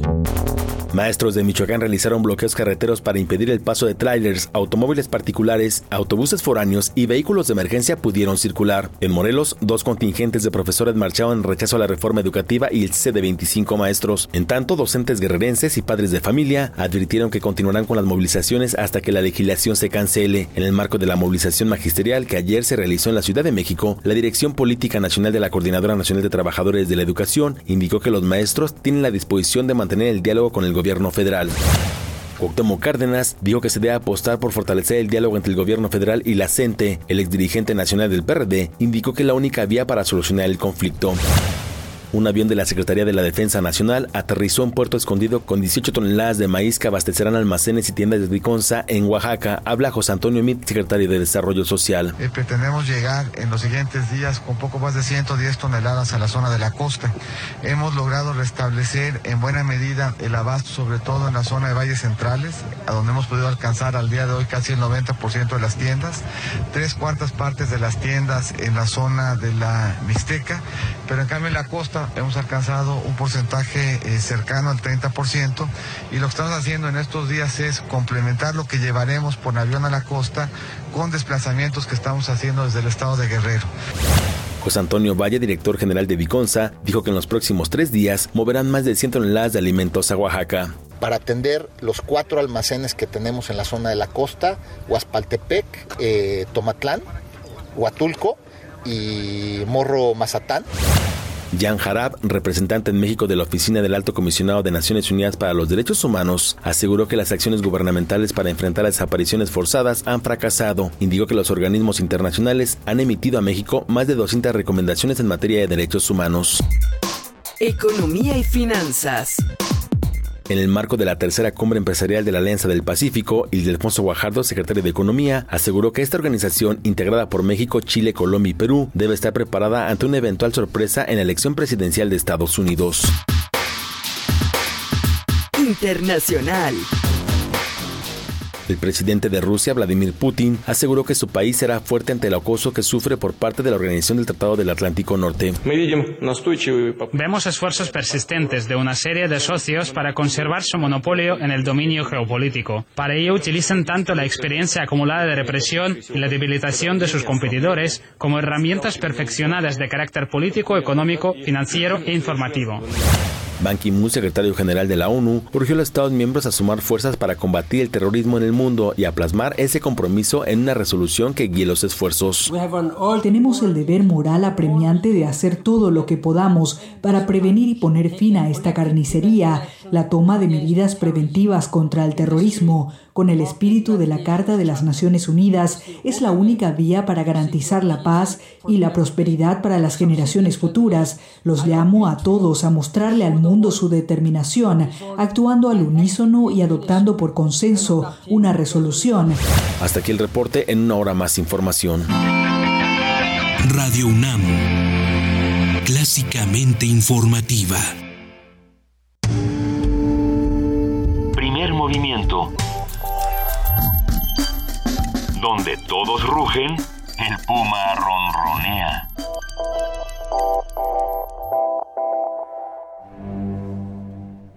Una orquesta en la cocina Cuarteto de cuerdas en el auto. y un violonchelo solista sentado en el sillón favorito de la sala.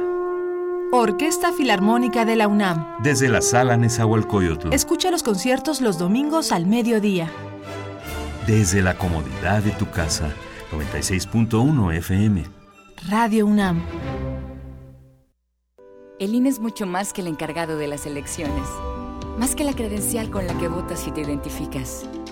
El INE existe para garantizar tus derechos político-electorales, para impulsar el poder de todos sin importar su edad, para que se escuche tu opinión y se sume a otras, para promover el diálogo, la tolerancia y el respeto. Descubre y comparte tu poder ciudadano. Contigo, México es más. Súmate. Instituto Nacional Electoral. INE. De Chiapas, el rescate del mundo. El lugar que reúne a las voces. Jaculatoria, dícese de las oraciones de erección Los y las poetas reunidos en un solo evento. Radio UNAM y Casa del Lago celebran 11 ediciones de Poesía en voz alta. Poesía en voz alta. Escucha nuestras cápsulas con la historia y poesía de los invitados nacionales e internacionales. Revive la mezcla de las emociones que solo un acto así puede provocar. Si es poesía, Que sea en voz alta.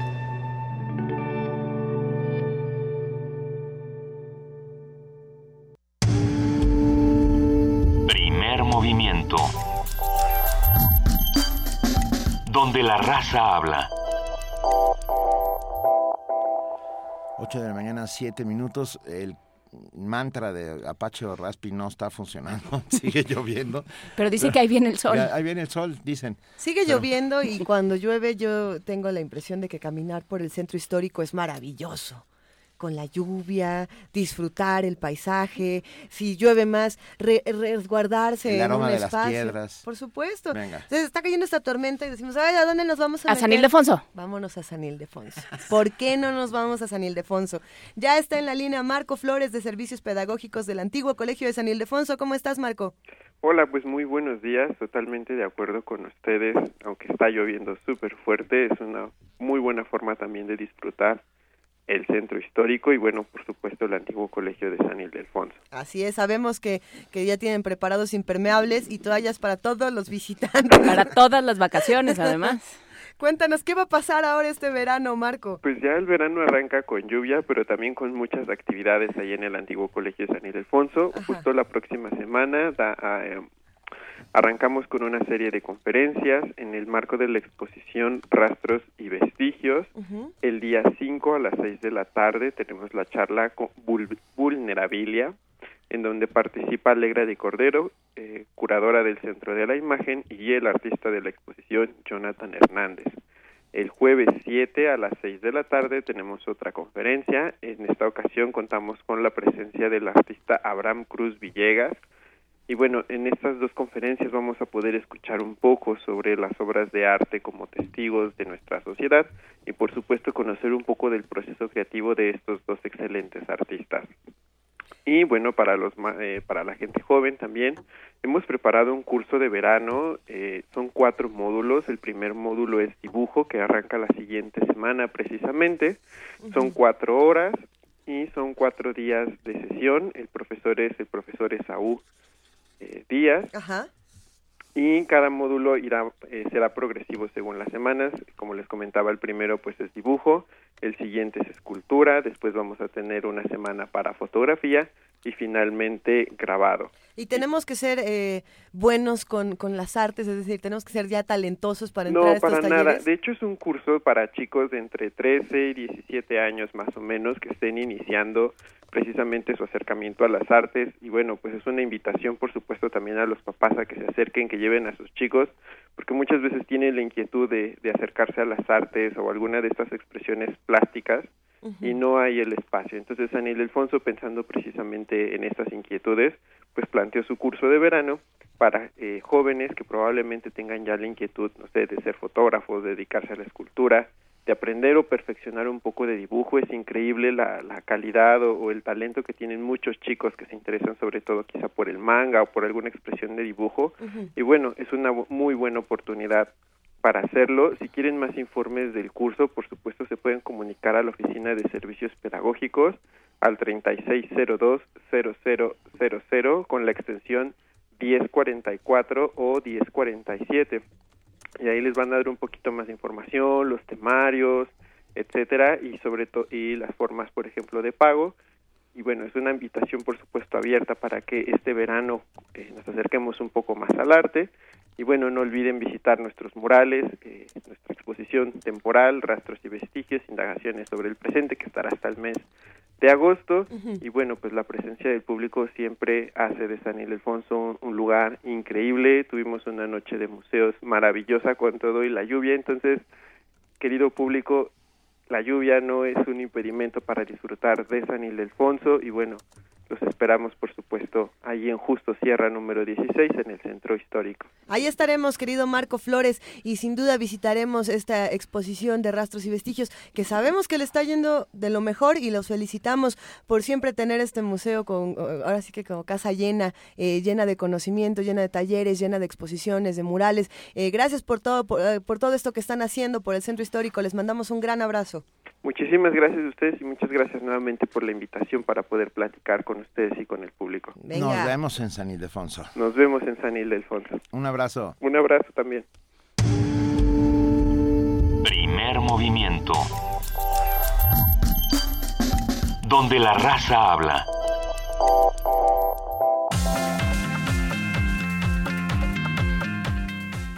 Mesa de debate. Todo con educación. Reflexiones sobre la reforma educativa. Profesor René Santiago de Jesús, de la instancia de la Coordinación Nacional de la CENTE, de la sección 14 de Guerrero. Muy alejadas, que se hablan lenguas originarias maternas. No puedes medir el mismo mecanismo de evaluación con los niños y niñas. Yo les puedo decir ahorita, si yo les hablo mi lengua materna, lógicamente ustedes no me van a entender no me van a comprender. Usted lo mencionaba, la prueba enlace lógicamente era estandarizada también. Y si llegaba a las escuelas más retiradas y donde tengan una lengua materna, los niños no hablan el español. Una cosa es que te entiendan, pero no lo hablan. Ellos te hablan en su lengua materna. Por lógica, los exámenes los tienes que aplicar en lengua materna también, para que ellos te entiendan, te comprendan. Mesa de debate. Todo con educación. Reflexiones sobre la reforma educativa. Primer movimiento. La vida en otro sentido. Nos han escrito y nos han llamado y nos han mandado tweets de todas las clases para contarnos qué es lo que están leyendo y qué es lo que van a leer en vacaciones. Vamos a seguir recomendando libros y sí, eh, vamos a subir esta lista que propone Rosa Beltrán, que propone Benito Taibo, Juana Inés de Esa y yo también propuse por ahí un par de libros, estamos en eso. Pero ¿qué libros están leyendo ustedes? Escríbanos, estamos en arroba P Movimiento, en diagonal Primer Movimiento UNAM y en el teléfono 55 36 43 39 mientras nos escriben y nos platican nosotros nos vamos a nuestra nota nacional. Nota nacional. El Partido Acción Nacional denunció el paquete de impunidad que los gobernadores salientes del PRI han preparado para intentar protegerse ante la posible alternancia que llegará, o, la posible y, la real alternancia que llegará a varios estados. El partido blanquiazul expuso en un comunicado que en Veracruz, Chihuahua y Quintana Roo, entidades donde se ha dado un uso discrecional a los recursos públicos, los gobernadores, cito, pretenden salirse con la suya al dejar encargos clave para la fiscalización de sus administraciones a personajes de su confianza. Por ejemplo, en Veracruz se promulgó la ley que permitirá la creación de la Fiscalía Anticorrupción, cuyo titular será transeccional, durará cinco años en el cargo y será nombrado el próximo jueves para evitar que sea el nuevo gobernador el que elija. Ayer hubo una primera una primera sesión en el Congreso del Estado y no se logró ni consenso y, y esperemos que no se logre porque hacer leyes para luego eh, manejarlas a modo, mm, francamente. Para luego peinarlas con mucho gel. Así es. Según el PAN, además de un paquete de impunidad, Javier Duarte pretende acabar con las finanzas de Veracruz mediante la basificación de todo el personal del gobierno estatal, incluidos los aviadores. Eso, qué joya. Hoy hablaremos sobre las herramientas que tiene la sociedad para defenderse de la impunidad. Y está con nosotros Eduardo Bor, que es director de Transparencia Mexicana, ONG. Eduardo, muy buenos días. Muy buenos días, Benito. Gracias por la invitación a, a Primer Movimiento. No, estamos encantados de que estés con nosotros. Oye, ¿qué les pasa? O, sea, hacer leyes que funcionen para cuando tú no estás en el poder y dejas embarcados a los otros, como que... ¿Qué se traen? ¿Qué, qué onda? Pues fíjate que se traen lo mismo que todos los, los gobernadores, porque esta era una tendencia ya nacional. Eh, hace unos años, en el, por ejemplo, en Michoacán, el gobernador saliente hizo que su secretario de Finanzas se convirtiera en auditor superior del Estado y el personaje terminó auditándose a sí mismo, ni siquiera al gobernador, se, auditaba como como secretario de finanzas porque le tocó revisar la cuenta pública. Y como este como este botón había muchos en todo el país, lo que yo creo que cambió y que en este momento se está haciendo muy evidente es el contexto de exigencia social de que esto deje de ocurrir. Eh, yo te diría, Benito, Luisa, Juana Inés, si estás por ahí, que, que, francamente lo que más me preocupa no es el estilo de los gobernadores, de, estos gobernadores ya sabíamos de sus mañas, sino la tremenda complicidad de los congresos locales. Ahí es donde hay que poner foco, porque los gobernadores han hecho esto por años, pero ahora lo hacen con connivencia de los de los congresos locales y con votos casualmente de todos los partidos políticos, porque no solamente votan en estos asuntos los diputados locales del PRI, eh, sino que votan también de otras fuerzas políticas. Se parece mucho, para decirlo rápido, a lo que ocurrió en el Senado de la República cuando legisladores de todos los partidos abandonaron la sala para no votar los formatos de 3 de 3 que pedía la sociedad civil. Hay que poner mucho foco en el Congreso de esos estados, el saliente y el entrante, y ver qué tipo de relación guardan con el Ejecutivo Estatal que facilita ¿no? que se den estas estos cambios legislativos a modo, ¿no? que se legalice la corrupción y la impunidad. Sí, digamos, esta legalización de la impunidad es lo que es más, eh, más preocupante, ¿no? Porque ya no es, o sea, ya, ya es ir buscando los mecanismos para que esto sea, sea legal. En alguna entrevista decía la, la presidenta del PRI, bueno, es que lo legal no necesariamente es ético. Y ya con eso o sea, ya nos dejó, nos dejó sumidos ya en una perplejidad absoluta, porque claro. Una profunda verdad, ¿no? Porque sí, sí, es, tiene razón, sí, lo legal no es legítimo a veces, y lo legal no es ético, pero pues esa también es la función de los de los partidos políticos, ¿no? La de controlar a sus militantes una vez que están en el gobierno. Lo decía el propio expresidente del Partido Revolucionario Institucional hace unos días, ¿no? De Manlio Fabio Beltrones en su discurso de renuncia.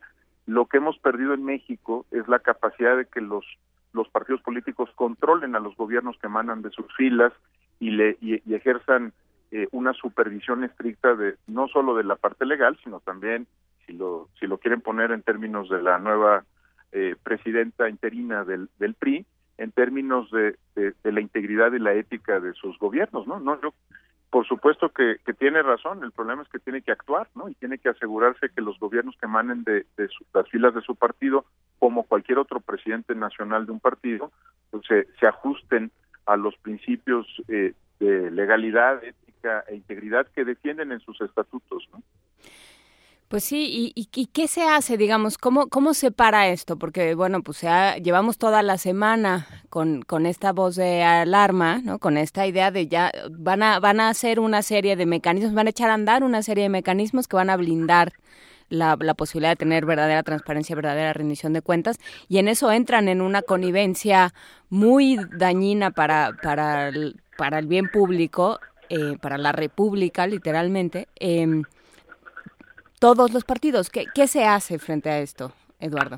Bueno, en primer lugar, estar, insisto, muy atentos a los congresos locales. eh, yo sé que, eh, digamos, en la opinión pública es muy fácil decir que todos los diputados son iguales, que son deshonestos, que no son de fiar, pero creo que hay que acercarnos más a los congresos locales. Hay que estar muy atentos a lo que están haciendo, hay que abrir los, los congresos, los parlamentos al escrutinio público, porque esto va a ser eh, por muchos años la tendencia, que se apruebe la deuda pública en el Congreso, que no sea el Ejecutivo estatal quien decida, sino que eh, pues el concurso de las distintas fuerzas políticas en una entidad eh, apruebe temas. Eh, lo vimos en Coahuila, fue con aprobación del Congreso del Estado que, se, que, que Coahuila se endeudó de esa manera, ahora lo estamos viendo en Veracruz, lo estamos viendo en Quintana Roo, seguramente será el caso en Chihuahua. pues creo que lo primero es empezar a, exigirles más a los congresos locales y hacer un, un seguimiento profundo y muy puntual de lo que están haciendo esos diputados y diputadas, eh, porque son, son un puñado. O sea, si uno ve el, número de legisladores a nivel local, estamos hablando de congresos que tienen eh, eh, 30 personas, 40 personas, no son la Cámara de Diputados, no es el volumen de los 500 diputados lo que aquí afecta, es la calidad de cada uno de ellos. Yo creo que ese es un primer asunto que hay que atender. Otro, por supuesto, pues es eh, que como opinión pública nos fijemos más en lo que está pasando en los estados del país, ¿no? Nos tenemos que salir de esta idea de que todo lo que ocurre en México ocurre en el plano federal o en el plano nacional y la, la opinión pública nacional va a tener que estar más atenta de lo que está pasando en los estados.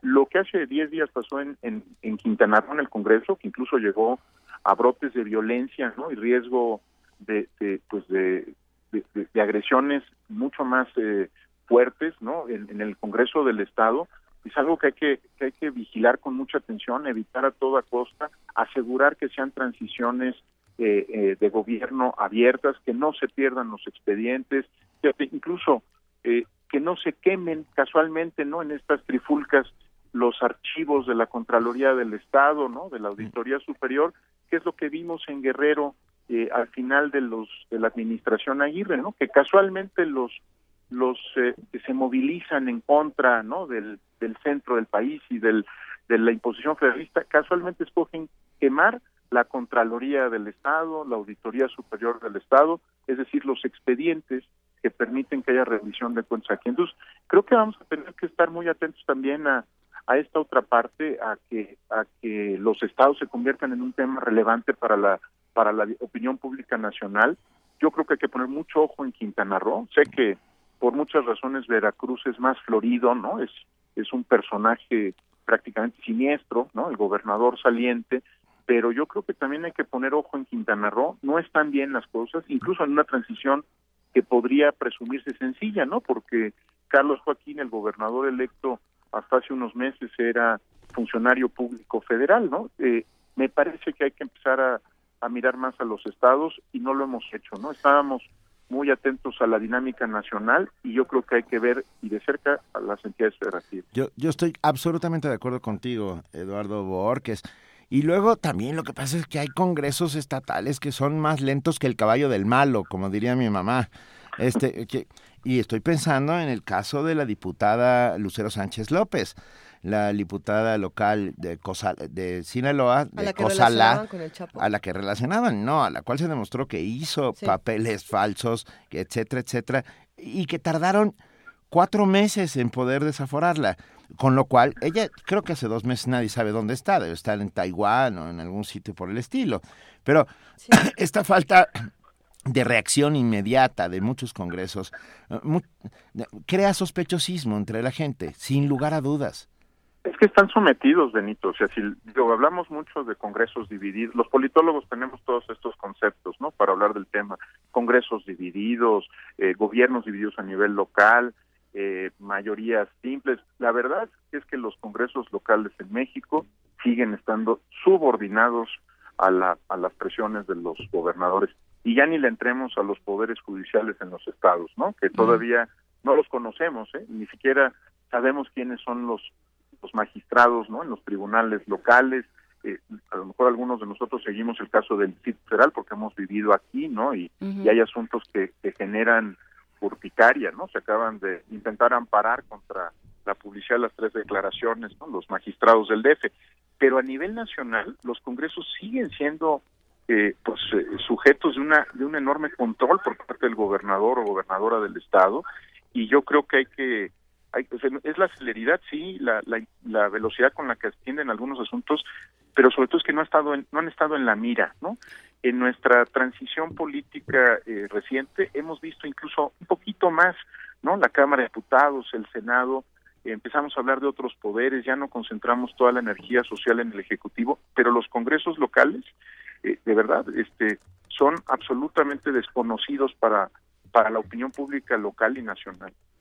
Y hay otro tema, que es que si uno se para en, en, los, en las diferentes ciudades, en las diferentes entidades, se entera, o sea, con estar sentado en un café de 10 minutos ya te enteraste, ¿no? Claro, fulano está, eh, está ahora de en tal puesto porque le cuida las espaldas al gobernador porque no sé qué, ¿no? Y, y escuchas hablar al de Chihuahua y te dice, sí, claro, ese señor es el dueño del, del banco al que, al que le prestamos y es secretario de Hacienda, pero ¿cuál es el problema? Y bueno, sí, yo también tengo dinero, pero es de mi familia, pero... Y en realidad, claro, como dices, el, este, el federalismo, como no opera como debería operar en este país, pues se nos olvida y pensamos que todo es el centro, ¿no?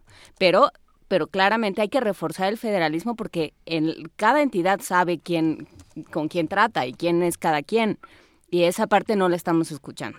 No, y son tan hábiles, fíjate, que, que, por ejemplo, por eso insisto en que veamos quiénes votan y cómo votan en los estados, ¿no? Que lo que hacen es que ponen en otro partido eh, el gobernador del estado, a alguien de toda su confianza, para que incluso parezca un asunto, ¿no? De, de, de división de, de responsabilidades políticas, ¿no? O sea, incluso parece oposición un personaje, pero termina siendo cómplice de alguna operación local. De nuevo, perdón que ponga el caso reciente del Senado, pero el senador Cárdenas, ¿no? A quien nadie conocía porque entró de, de pues de senador Suplente, eh, ¿no? su- suplente Ah. de Mónica Riola que fa- falleció en el encargo, eh, de pronto es el responsable del artículo 32, ¿no? Qué, qué conveniente, ¿no? Que sea un senador que se presume independiente, que no tiene una afiliación partidista, que no está en ningún grupo parlamentario, el que proponga un, un asunto tan polémico que incluso terminó en veto presidencial, ¿no? Eh, y me parece que ahí tenemos, de veras, tenemos que mirar, no voy a decir con lupa, porque trabajando en Transparencia Mexicana parece hasta lugar común y cliché, pero tenemos que mirar con mucha atención cómo están funcionando las dinámicas políticas en los estados, esto que decías del café local, ¿no? Porque pues puede parecer oposición, ¿no? Y entonces uno dice, ah, no, ya tiene mayoría la oposición en el Congreso uno o dos, y en realidad pues son, son parte del mismo grupo político que el gobernador. Eh, va, insisto, hay que, vamos a tener que voltear a ver con cuidado porque no nos pase lo del senador Cárdenas del Senado, ¿no? De la República, y lo que nos seguramente nos está pasando es porque va a haber muchos muchos eh, diputados de oposición que para sacar una mayoría aprueben lo que están proponiendo los gobernadores de Quintana Roo, probablemente Veracruz y también el caso de Chihuahua. Eh, nos quedamos pensando, Eduardo, en quién hace esta denuncia de los paquetes de impunidad y, uno puede revisar entonces todas las declaraciones del PAN, puede uno meterse de hecho a la cuenta de Twitter de Acción Nacional donde tienen eh, básicamente muchas de las cosas que han dicho en distintos medios y demás. Eh, pero ¿qué pasa con los otros partidos? ¿Cuáles, ¿Cuáles son las posturas? Tenemos la del PAN bastante, digamos, determinada, también nos deberíamos de preguntar qué gana y qué pierde el PAN con todo esto, pero ¿qué pasa con todos los demás? Cuéntanos. Lo que tú decías, bueno, el PRI con esta discusión ética de la de la presidenta Monroy, ¿no? Eh, que, yo creo que necesita pasar de la de la ética a la legalidad y al Estado de Derecho para que sus declaraciones pesen más. Sí. Y, y bueno, eh, no, no les voy a decir algo que ustedes no sepan, lo deben haber reportado. Pues el, el PRD, como siempre, ¿no?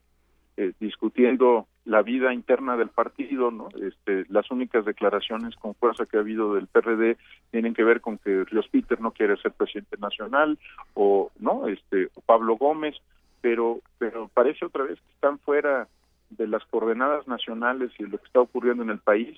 Eh, en particular, bueno, viendo el resultado de Morena en Veracruz, yo creo que el PRD debería estar muy interesado en contribuir a una transición política afortunada en ese estado en fin, nuevamente están extraviados en su laberinto y sus, sus preocupaciones.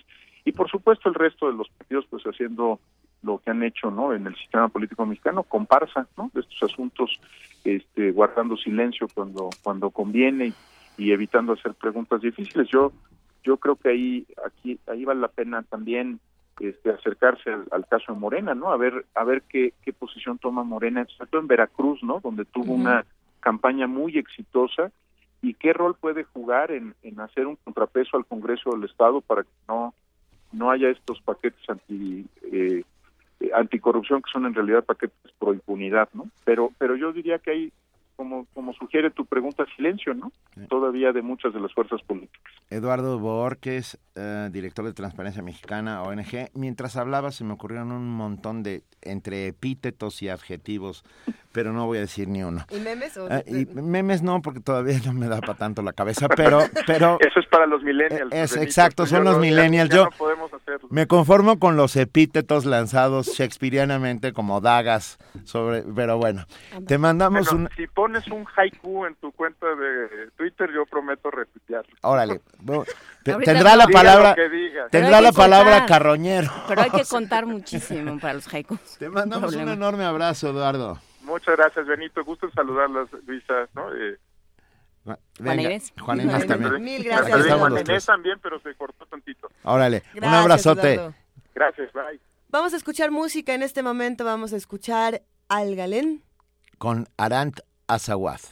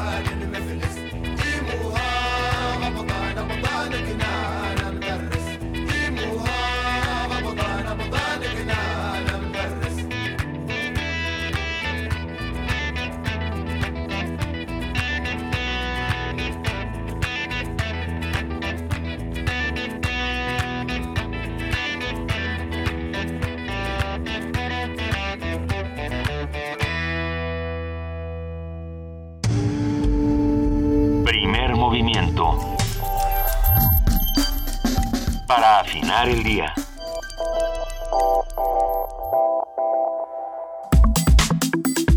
Nota Internacional.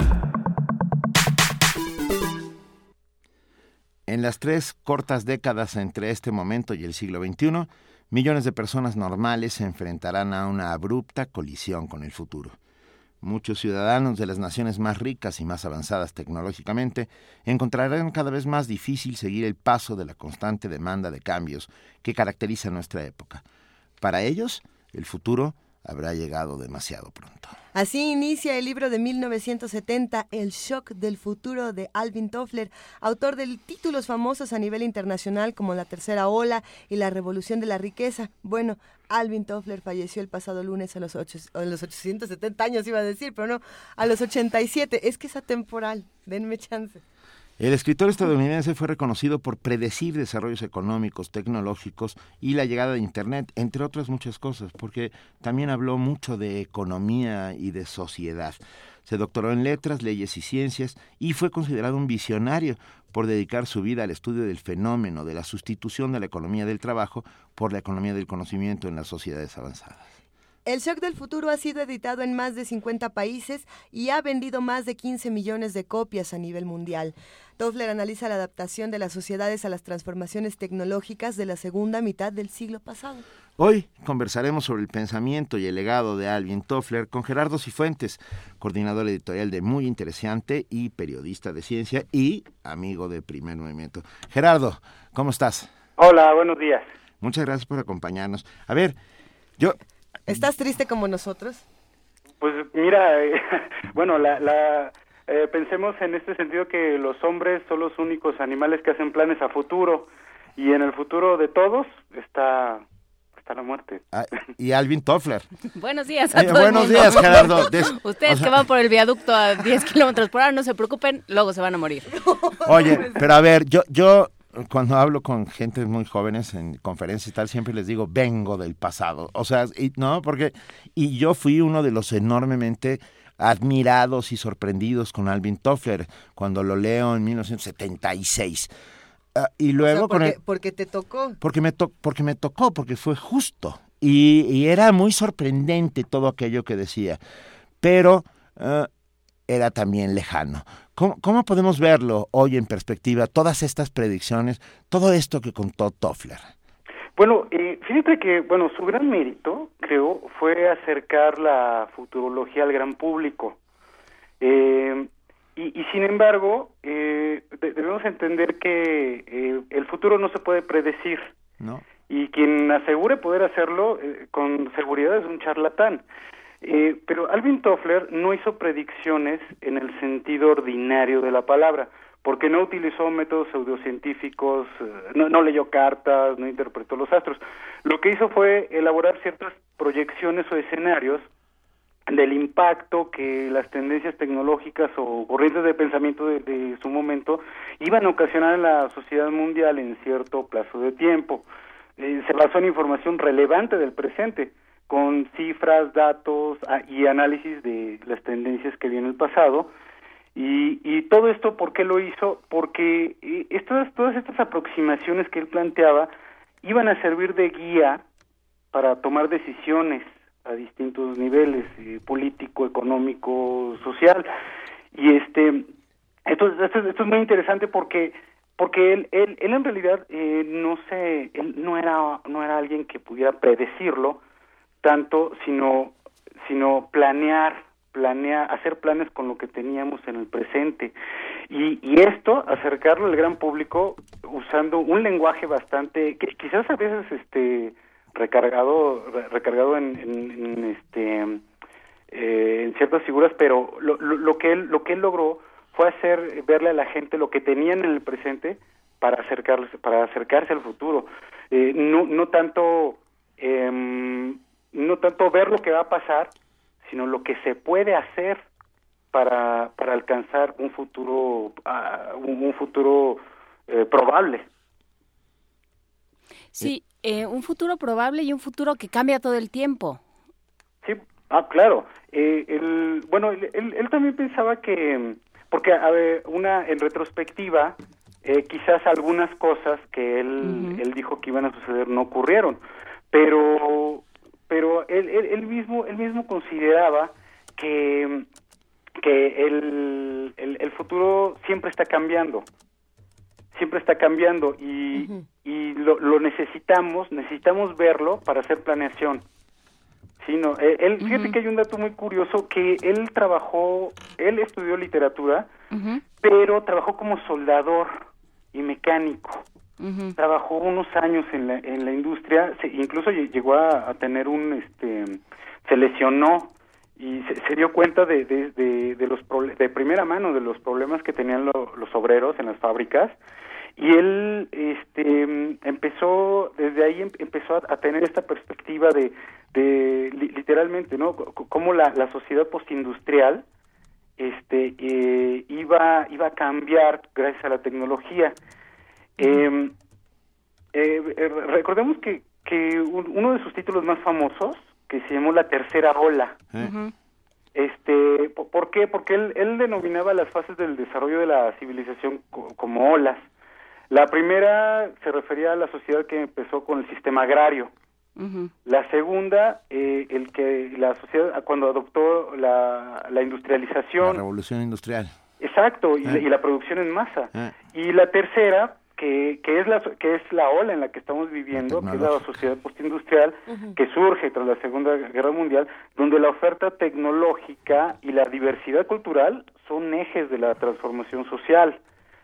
Y este y, y él, él, él tenía él tenía por entendido que todo nuestras raíces, to- todo lo que lo que damos por sentado, nuestras costumbres, eh, nuestra manera de vivir, nuestra cultura, se iban a enfrentar a un cambio en esta ola. Eh, y lo estamos viendo ahora con Internet.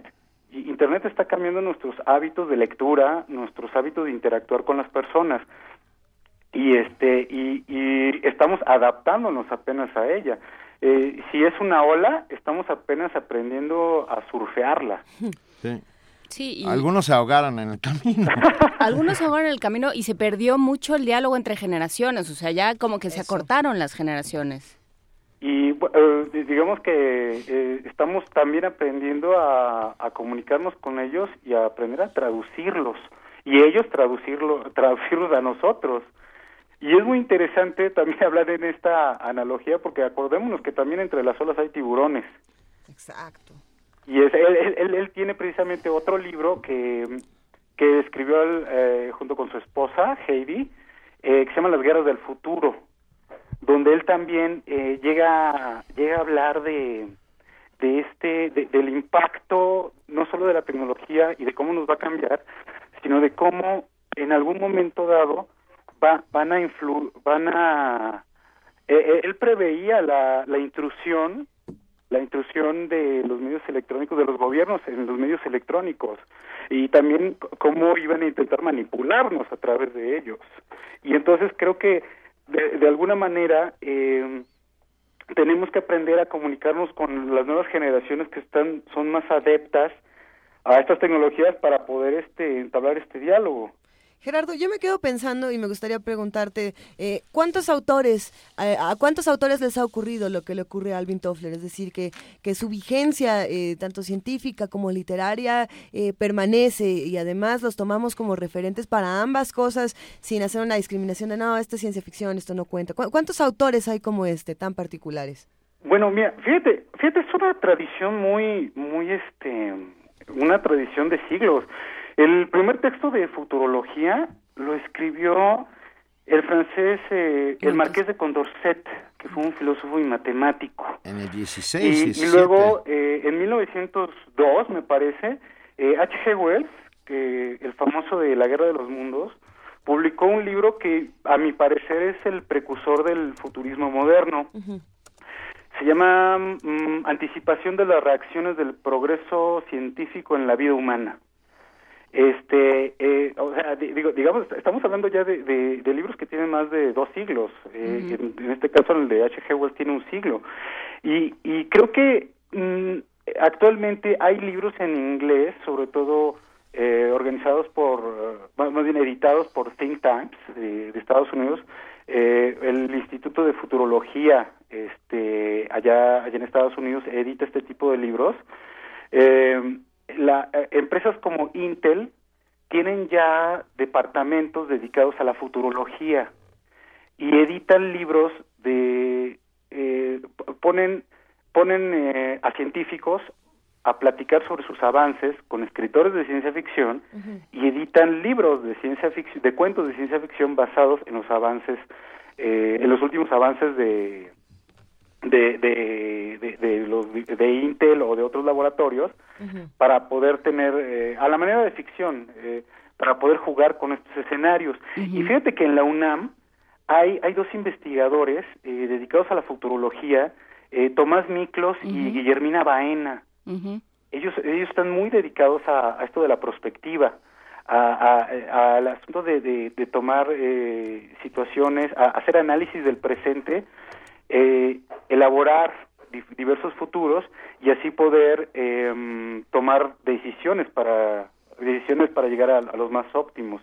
Es, es muy interesante y, y investigar so- sobre eh, averiguar so- sobre estos autores. Eh, yo, yo creo que Tomás Miklos tiene un, un par de, de ensayos publicados eh, y sin embargo em, creo que al, autores de la talla de, Al- de Alvin Toffler no no ha- no han surgido todavía eh, es todavía un un este un, campo un nicho de oportunidad aunque hay por ejemplo autores eh, co- como los eh, revistas de como Wired eh, que, todavía eh, en sus páginas todavía podemos encontrar ese tipo de el espíritu de, de Alvin Toffler. Sí, eh, Gerardo, perdón, me quedé pensando, es que en la misma época yo leí aquel libro de Isaac Asimov que escribe junto con Arthur C. Clarke o Robert Henley, no estoy de no estoy seguro, que también era de, de, de anticipación cien- y cien- y científica, era divulgación científica contando cómo sería el futuro.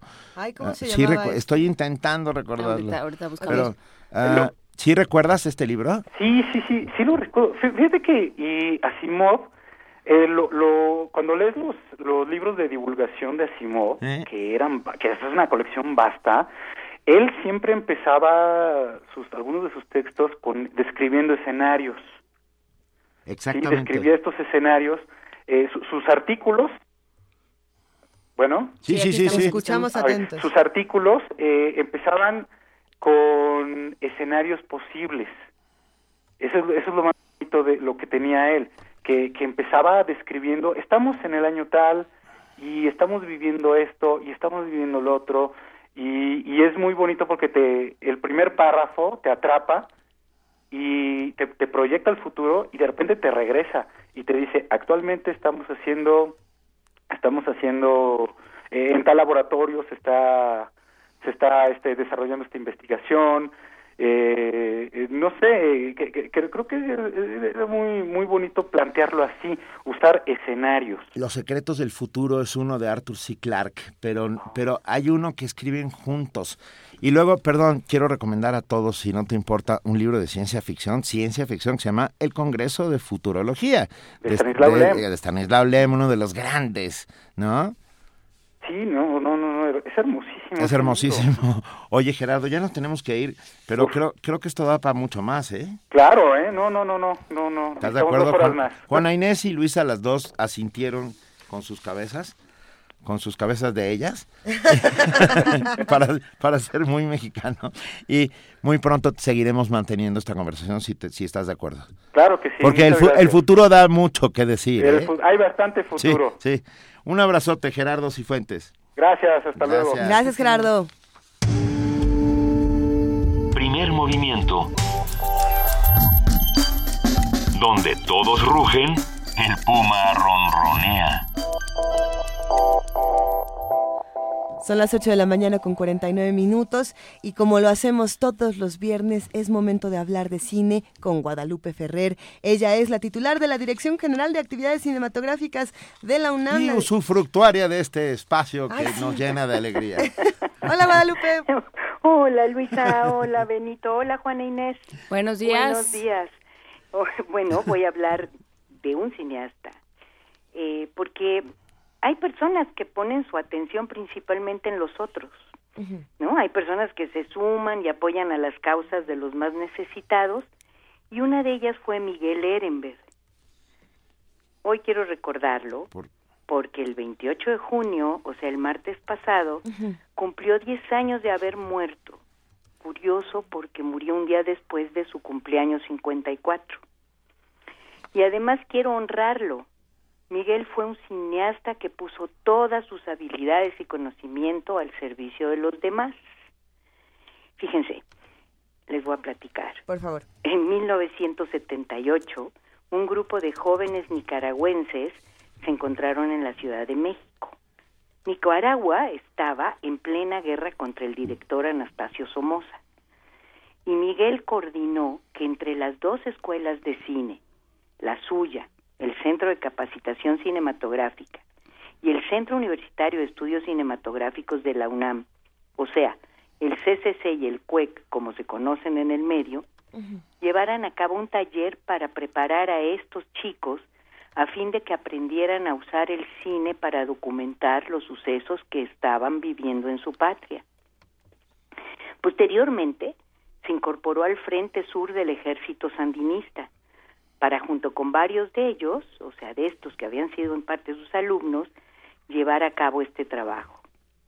Cuenta la muy notable productora y querida eh, de cine mexicana Berta Navarro, quien también puso sus conocimientos cinematográficos durante este periodo al servicio de esta causa, que Miguel era extraordinariamente valiente, iba a las cosas más difíciles y arriesgadas, siempre solidario y en la primera fila de los cocolazos. De ahí salió la película Victoria de un pueblo en armas, dirigida por la propia Berta. Después de Nicaragua, cubrió la lucha en El Salvador y en todo este periodo y en donde podía, enseñó a mucha gente, habilitó a los combatientes para filmar el frente de guerra y fue muy querido, de verdad muy querido.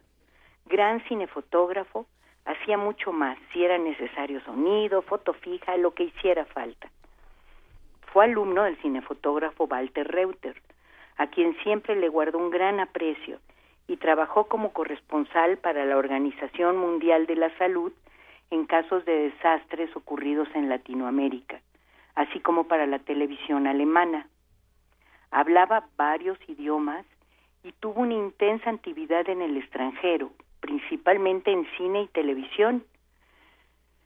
Desgraciadamente en 1989 sufrió una embolia que lo paralizó y de la que se recuperó parcialmente pero su ánimo y compromiso incansables lo llevaron a trabajar para, como él los llamó, personas con retos especiales. A mí me gusta muchísimo este término que él acuñó. Es así que entró a trabajar al Instituto Latinoamericano de la Comunicación Educativa en 1998, eso que también se conoce como el ILSE, como productor ejecutivo y ahí creó la telerevista El Doble Esfuerzo, en donde se promovía la inclusión de personas discapacitadas o con limitaciones en el campo laboral o en programas culturales, insistiendo en la necesidad de crear una legislación para atender a quienes viven en esta situación. Sin lugar a dudas, le importaba el ser humano, la condición de las mujeres en reclusión carcelaria, el sufrimiento de los demás, documentar con el cine y con la reflexión e investigación sus historias como da cuenta su participación en el artículo publicado por la revista latinoamericana en su sección para la Agenda Educativa Nacional sobre el fortalecimiento a la educación especial e integración educativa en las comunidades indígenas. En un video que recuperó su hijo Macario después de su muerte, y evidentemente grabado ya al final de sus días, él dice, Dios, estoy ansioso de ver quién eres, y cierra diciendo, no quedaron pendientes, me picaron las abejas, pero me comí el panal. Podemos, sí, me encanta. les prometo que Miguel fue una gente fantástica. Ustedes además pueden ver su trabajo en Doña Erlinda y su hijo, de Jaime Humberto Hermosillo, en México Plural o en Tango y su historia. Es importante, o sea, yo por eso quise hablar de esto, para los que estamos en el medio cinematográfico, recordarlo recordar a la gente que se la juega y contarle además a la sociedad que hoy nos escucha, ¿no? Que hay mexicanos como él que se ponen al servicio de que algo mejor suceda. Además, su espíritu internacionalista de verdad nos dio un gran ejemplo. Yo no quería dejar pasar la fecha. Muchísimas gracias, Guadalupe, por tus palabras. Creo que, que es importantísimo ah, dar honor a quien honor merece, porque en este país de, de gente francamente desagradable. No, lo digo de verdad, que, que nadie se reconoce los triunfos de los otros, y, ni los éxitos, ni, la, ni, ni, las cosas buenas. De relacionarse con el lugar en donde estás, ¿no? que yo creo que eso es importante. Así es. Guadalupe Ferrer, Queridos un abrazo amigos. para ti y un recuerdo muy afectuoso. Yo lo conocí, lo conocí bien, como, Ah, como lo sabes. Ah, te mandamos un inmenso abrazo. Gracias, gracias, Benito. Gracias, Luisa. Gracias, Juan Inés. Gracias, Feliz fin de semana para todos. Feliz fin de semana, querida Guadalupe Ferrer. Nosotros nos despedimos con una nota, pero antes tenemos una sorpresa para ustedes. Vamos a ir Autos- al autocinema. Va, lo voy a decir con voz de locutor de Autocinema Coyote nos regala cinco cortesías para Frozen el sábado 2 de julio Let a las go. 8 de la noche. Ujú. Mañana. Es Es mañana. mañana. a las 8 de la noche. Cinco cortesías para ver Frozen a las 8 de la noche. Yo Y- quiero para el que sigue. Bueno, ahí voy. y cinco, eh, a ver, a ese léelo tú. Y cinco cortesías para The Babadook. El Babadook es el, el del libro de terror. ¿Ya la vieron? ¿Alguien ya vio el Babadook de los que están aquí en producción? Les va a dar miedo el Babadook. No, no les, no les llama, les llama la atención el susto. Pues a todos los queridos radioescuchas que les encante el Babadook y la literatura de terror, este sábado a medianoche a las 11.59 pm se pueden ir a ver al Autocinema Coyote, una película sin precedentes. En Twitter con hashtag Babadook se pueden ir. Recuerden que Babadook se escribe ¿y con doble O. Eh, Frozen, Frozen se va por teléfono, ¿no? A ver, Frozen por teléfono. Vamos. A los cinco primeros que nos llamen al 55 36 43 39 van, se van a ver Frozen, llévense a los niños, por supuesto, sábado 2 de julio, 8 de la noche. Y el Babadook, ¿cómo lo damos? Sábado, medianoche, nos tienen que escribir a Twitter con el hashtag Babadook con doble O. Esto, los primeros cinco que nos escriban se lo llevan. Recuerden que tienen que estar 30 minutos antes de la función ahí en la taquilla del autocinema para poder recoger sus boletos. Y nosotros, mientras tanto, nos vamos a una nota. Premian al Museo Geofort de Holanda como el mejor recinto recreativo para niños por su proyecto del globo en cuatro dimensiones. ¿Saben qué es esto? Bueno, la nota la tiene nuestra compañera Virginia Sánchez.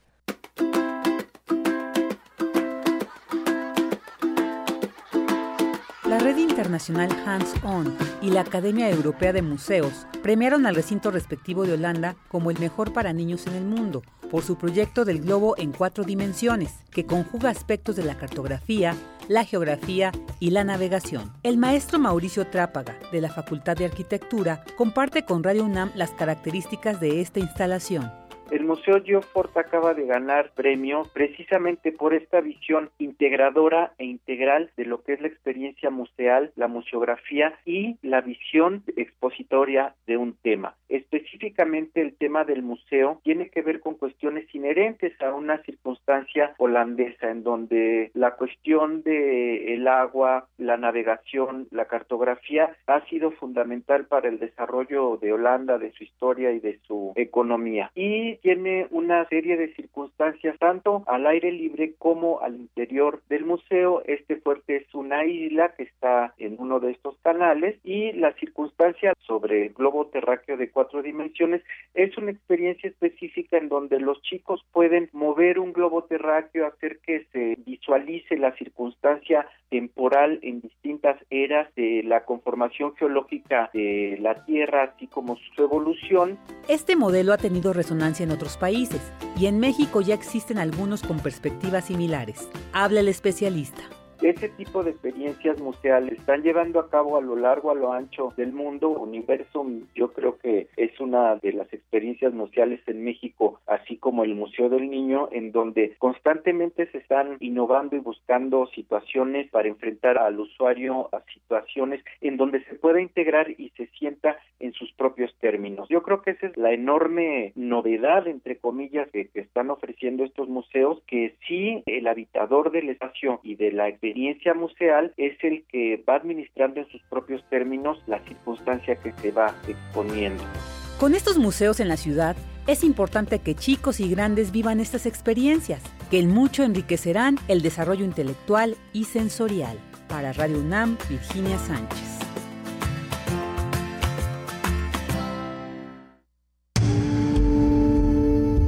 Primer movimiento. Información azul y oro.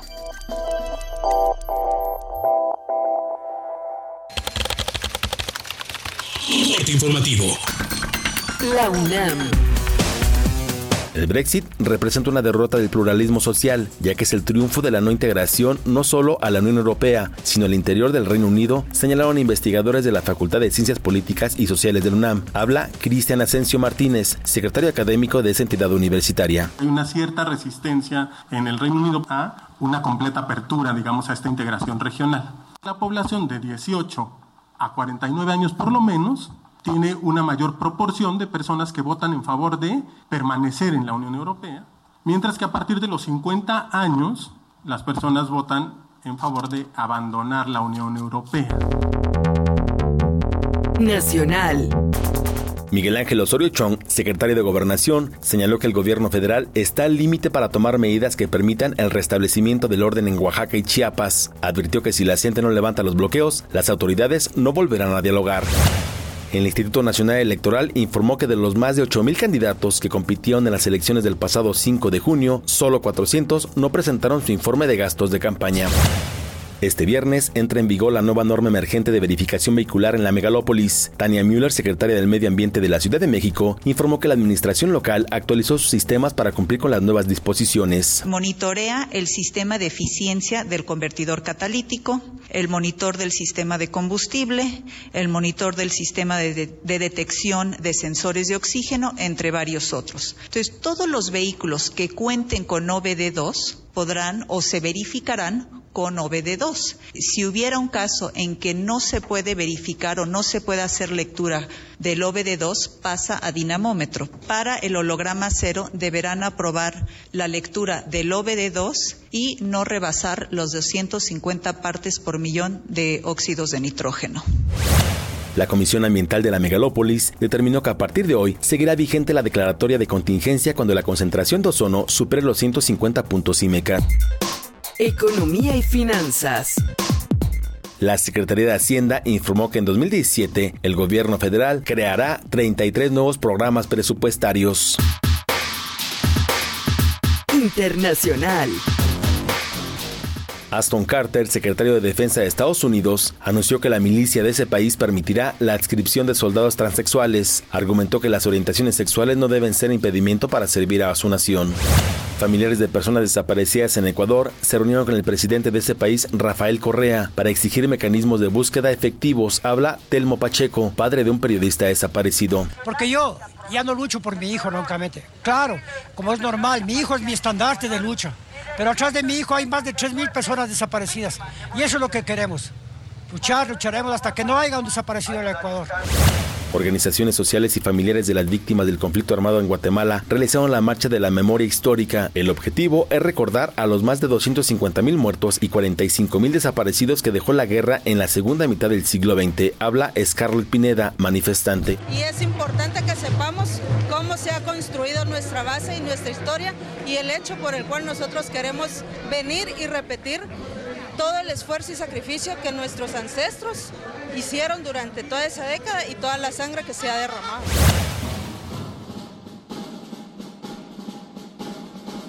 Un día como hoy.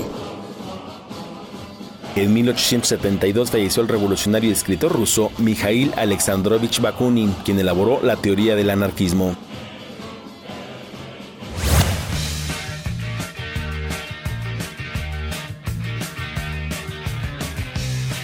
El primero de julio de 1945 nació Deborah Ann Harry, cantante estadounidense y vocalista del grupo Blondie. De una manera u otra, Llama mi corazón de cristal son algunas de sus canciones más reconocidas.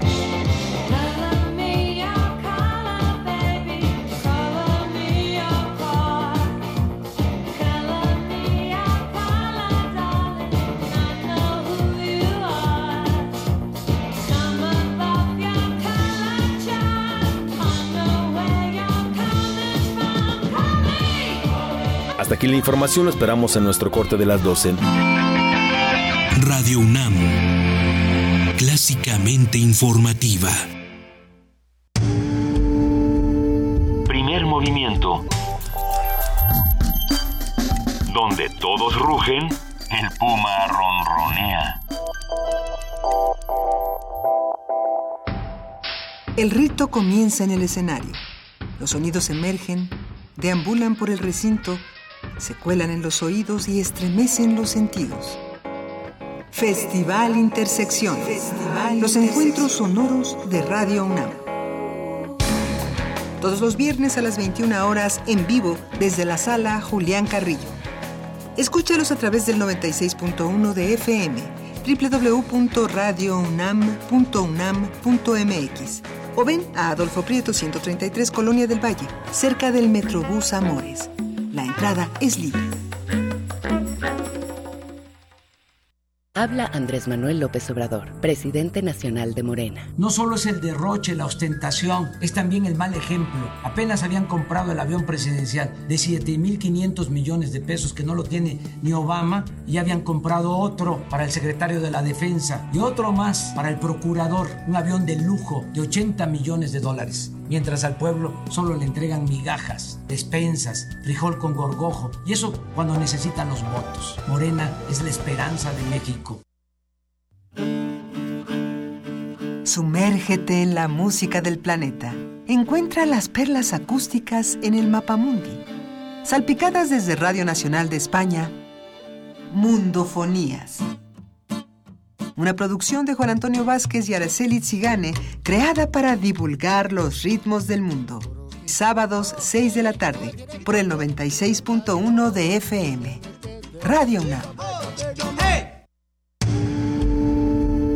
Primer movimiento. Donde todos rugen, el puma ronronea. ¿Tiene usted ganas de comerse unos tacos de trompa? Porque si eso es lo que usted quiere, esta nota le va a interesar. Donald Trump llama a la independencia económica de Estados Unidos. Asegura que el acuerdo con México y Canadá es el peor tratado comercial de la historia de su país. ¿Qué va a pasar? El reporte lo tiene Abraham Menchaca. I am going to withdraw the United States from the Trans-Pacific Partnership, which has not yet been ratified.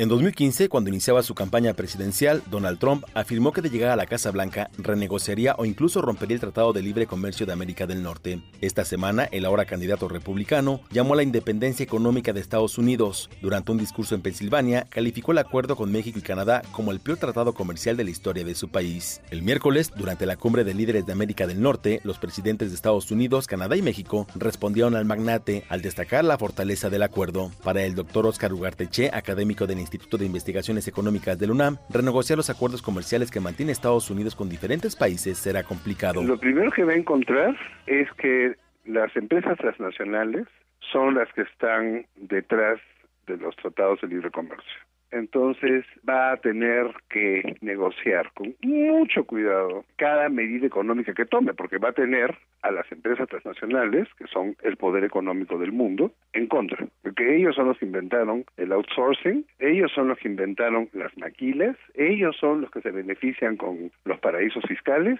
entonces si yo fuera él, yo tomaría la vida con mucha soda. Porque una cosa es lo que dices en la campaña, que dices cualquier cosa, y otra cosa es a la hora de la verdad, en que te enfrentas al poder económico y el poder económico de Estados Unidos puede ser muy poderoso.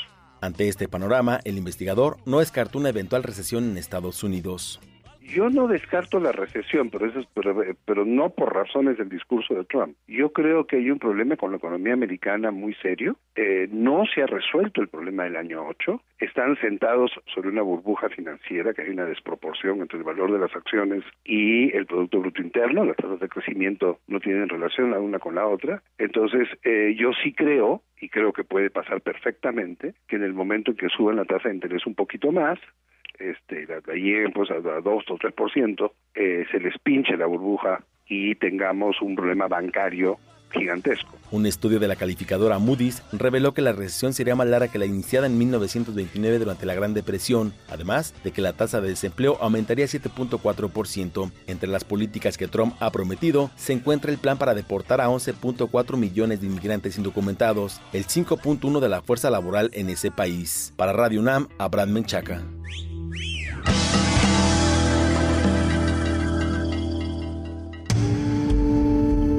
Primer movimiento.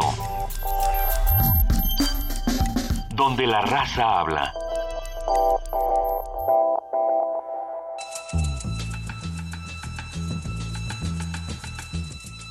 Es hora de poesía necesaria.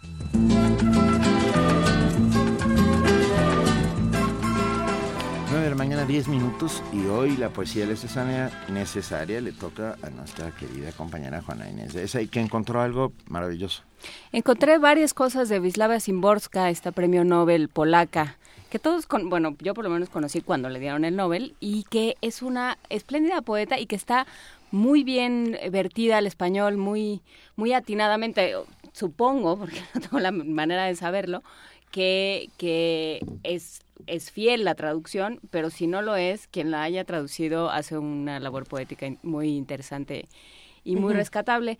Les platicaba que me encontré un poema corto que dice algo así como me encontré en el bosque una jaula de palomas y me la llevé a mi casa para que siempre estuviera vacía. Qué bonito. que es muy lindo. Muy. Pero encontré también este otro que se llama Posibilidades y que podría ser muy fácilmente las enseñanzas que les dan los padres a los hijos o simplemente las cosas a las que uno podría aspirar en la vida. Posibilidades. Prefiero el cine. Prefiero los gatos. Prefiero los robles a orillas del Barta. Prefiero Dickens a Dostoyevsky. Prefiero que me guste la gente a amar a la humanidad. Prefiero tener a la mano hilo y aguja. Prefiero no afirmar que la razón es la culpable de todo. Prefiero las excepciones. Prefiero salir antes. Prefiero hablar de otra cosa con los médicos. Prefiero las viejas ilustraciones a línea. Prefiero lo ridículo de escribir poemas a lo ridículo de no escribirlos. Prefiero, en el amor, los aniversarios no exactos que se celebran todos los días. Prefiero a los moralistas que no me prometen nada. Prefiero la bondad astuta que la demasiado crédula. Prefiero la tierra vestida de civil. Prefiero los países conquistados a los conquistadores. Prefiero tener reservas. Prefiero el infierno del caos al infierno del orden. Prefiero los cuentos de Grimm a las primeras planas del periódico. Prefiero las hojas sin flores a la flor sin hojas. Prefiero los perros con la cola sin cortar. Prefiero los ojos claros porque los tengo oscuros. Prefiero los cajones. Prefiero muchas cosas que aquí no he mencionado a muchas otras tampoco mencionadas. Prefiero el cero solo al que hace cola en una cifra. Prefiero el tiempo insectil al estelar. Prefiero tocar madera. Prefiero no preguntar cuánto me queda y cuándo. Prefiero tomar en cuenta incluso la posibilidad de que el ser tiene su razón. Primer movimiento. Escucha la vida con otro sentido.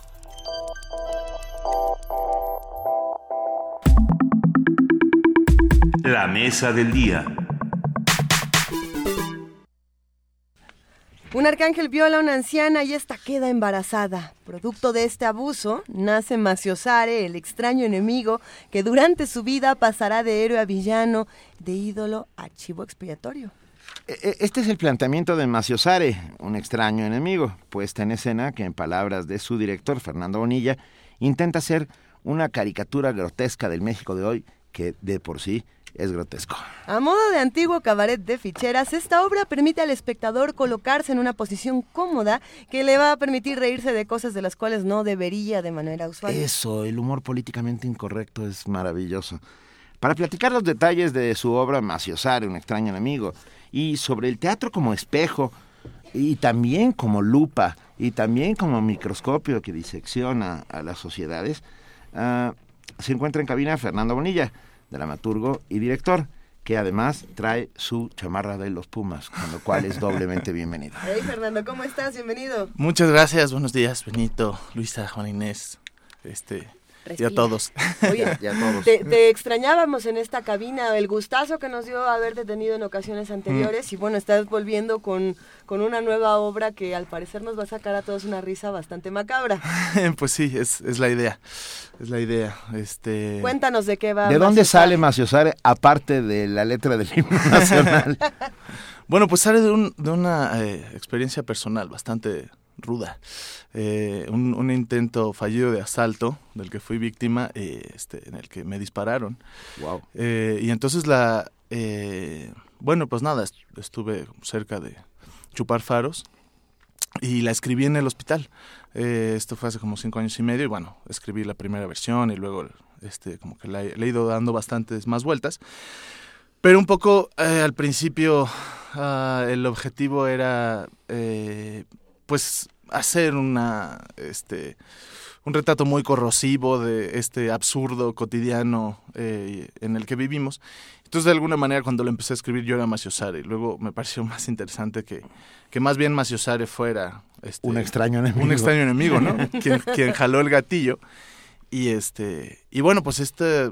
este eh, eh, como esta máquina que se ha convertido en la ciudad, eh, digo la ciudad, no, el país, eh, de crear maciosares, pequeños enemigos que después son los perfectos chivos expiatorios para librarnos de, de nuestra responsabilidad y, seguir adelante, ¿no? Entonces se convirtió esto en, eh, pues, uh, en un objeto punzo cortante para atacar a esa doble moral tan común del mexicano uh, que nos lleva tantas veces a eh, criminalizar a las víctimas, por ejemplo, ¿no? Eh, entonces, bueno, pues es, es este el, el origen de, de, esta farsa. ¿no? Va a ser interesante acercarnos a esta farsa teniendo las noticias que tenemos ahora, ¿no? Y hablando, por ejemplo, del sistema penal acusatorio y de estas nuevas leyes que tenemos por ahí, algunas rasuradas, algunas no tan rasuradas. Y, y yo me quedo pensando y me gustaría que nos compartieras, Fernando, ¿Qué, ¿Qué, es lo que pasa cuando el humor se mete con estas cosas que, que, en momentos como estos son tan sensibles? ¿Y por qué es tan importante atacarlas con humor? Bueno, eh, hay una frase de Oscar Wilde, me parece padrísima. ¿no? Siempre que es decía, bueno citar a Wilde. Sí. que decía, este, si, si le quieres decir la verdad a la gente, este, díselo haciéndolos reír porque si no te van a querer matar. Eh, y, y, creo que, bueno, pues eh, también un poco como el, como el teatro de Dario Fo, este eh, utilizar eh, la, la, risa no para alejar eh, al, al, espectador de su realidad, sino para hacerlo profundizar. ¿no? Eh, sin embargo, no, no pretendemos, digamos, este, esta figura del teatro político creo que debe mutar o está mutando en las últimas décadas. ¿no? Antes era un espacio en el que el público iba a oír las cosas que no se podían decir afuera, claro. porque uh -huh. estaban prohibidas, y, y ese, esa figura de teatro, pues eh, ahora eh, es estéril porque simplemente sirve para desahogar. Entonces también uh, pretendemos eh, que la gente se la pase muy bien, que se ría, pero que también se sienta cuestionada, incómoda. Eh, y, este, nuestro objetivo no principal no es que salga satisfecha, sino que salga inseminada de, indignación, de preguntas y, y, sobre todo buscamos presentarla como presentar al espectador como actor de su sociedad, ¿no? Este, no pasivo. Este arcángel podría ser un hijo bastardo de Darío Fo y de Eugene Ionesco, por ejemplo. Bueno, tiene, este, tiene bastante de Ionesco también, eh, eh, particularmente... Eh, no sé, la, la, la joven casadera me, me, me, recuerda mucho esta obra, porque bueno, el, eh, la, este hombre cortejando, bueno, no cortejando, como este, siendo eh, en una relación con una mujer en el parque, eh, tiene como cierto paralelismo con, con, el principio, ¿no? Es decir, el arcángel también es el arcángel del himno, ¿no? Y uh, digamos, toda esta sociedad que engendra Maciosario, pues son arquetipos de la mexicanidad, ¿no? Entonces, eh, hay un personaje que es muy violento y tal, y que de alguna manera es el padre de Maciosare, que tiene una reminiscencia al cura Hidalgo, eh, y la madre abnegada, este, que vive a tragedias, ¿no? Es decir, la obra empieza y le dicen, descuartizaron a tu hijo unos sicarios y lo tiraron a un río de aguas negras, ¿no? Entonces, esta sufre muchísimo e inmediatamente se le olvida. Y luego llegan y la violan y se le olvida. Y luego nace el nuevo Maciasare y, y, y lo olvida inmediatamente, ¿no? Como una especie de memoria de pez. Es que yo me quedé pensando cuando, cuando eh, le daba como cuerpo a la entrevista, pensaba, bueno, y entonces, ¿qué hace uno después de ver una obra de teatro así? O sea, ¿qué es lo que, lo que piensas tú, Fernando, que va a suceder? ¿O qué querrías que sucediera como dramaturgo y como director? ¿Qué querrías que sucediera después? Porque eh, pienso en una película como La dictadura perfecta, pues hasta cierto punto yo veía a la gente en el cine le, primero le sorprendía porque todavía no nos acostumbramos a que las cosas se pueden decir, ¿no? aunque ya es otro momento, hay muchas formas de acallar las cosas y de construir los discursos y de maquillar los discursos, pero hay muchas cosas que se pueden decir porque ya hasta ahí ha llegado el cinismo, ¿no? digan lo que quieran, pues a mí qué, ¿no? Total no me pueden hacer nada. eh, pero pero bueno, no, la gente veía todo eso, se, le entraba como risa nerviosa de decir, pero qué barbaridad, pero es el presidente, pero están diciendo cosas que todos sabemos, pero que nadie dice, pero que sí decimos, pero, ¿no? Y no pasaba nada. Terminaban, salían de las salas y, y, ya, ¿no? Porque así es. ¿Qué pasa con este cinismo, al que, a, con esta especie como de impermeabilización que tenemos? Bueno, pues en, en ese sentido somos un poco eh, tramposos, eh, porque lo que les decía, ¿no? El espectador está jugando un, rol al principio como espectador, ve la vida y obra de Maciosare, que la verdad es que es un tipo miserable, eh, y que se ve orillado a cometer un crimen horrible, ¿no? por amor, por necesidad, etcétera. Y en ese momento la obra para, este, volteamos a ver al público y le decimos, bueno, llegó el momento que ustedes decidan qué le hacemos al protagonista. ¿Merece morir o merece vivir? Ah, y el, público, público toma vota. esta decisión. Oh. Y según este, la votación del público hay un final o hay otro. Y debo decir que los dos finales son muy oscuros, ¿no? Entonces, yo creo que el público eh, sale diciendo, ¿por qué voté así? Lo hice bien. Eh, y bueno, eh, y, y, obviamente hay un espejo, es decir, estamos eh, haciendo teatro esperpéntico y los personajes son muy grotescos, pero creo que también cabe la reflexión de decir, bueno, es que a este sin maquillaje me lo puedo encontrar aquí a afuera. Ver, es que yo creo que no hay nada más grotesco que la realidad. Mm. Uh, llevar, creo que el, el, tono fársico sirve para eso, para usar este suerte de espejo cóncavo que te permite uh, quitarle lo grotesco a lo grotesco. Claro, el, el, problema es que, como abrías la entrevista, Benito, este, eh, digamos, es, el teatro esperpéntico eh, tiene eh, su sentido en, en, en, las vanguardias del principio del siglo XX, pero como que ya nos estamos emparejando al tono, ¿no? Sí. Eso es, es este, aterrador. Pero eh, yo, yo he, he, intentado hacer como una revisión de los últimos títulos literarios, por ejemplo, eh, que podemos encontrar en distintas librerías, ¿no? Y hay varias críticas que se han hecho y también a, a obras teatrales, ¿no? Y hay una, una crítica por parte del público y por parte de los lectores que dicen, a ver, todo lo que me encuentro últimamente es de narcos. ¿no? Toda la literatura es de narcos y se están empezando a tocar lugares muy comunes, ¿no? Y esa es una crítica a la que uno puede sumarse o no, es, vaya, ese es el punto de vista de algunos de los lectores y de algunos de los espectadores. Pero a mí me hace preguntarme, y, y creo que es interesante conocer tu reflexión, Fernando, mm.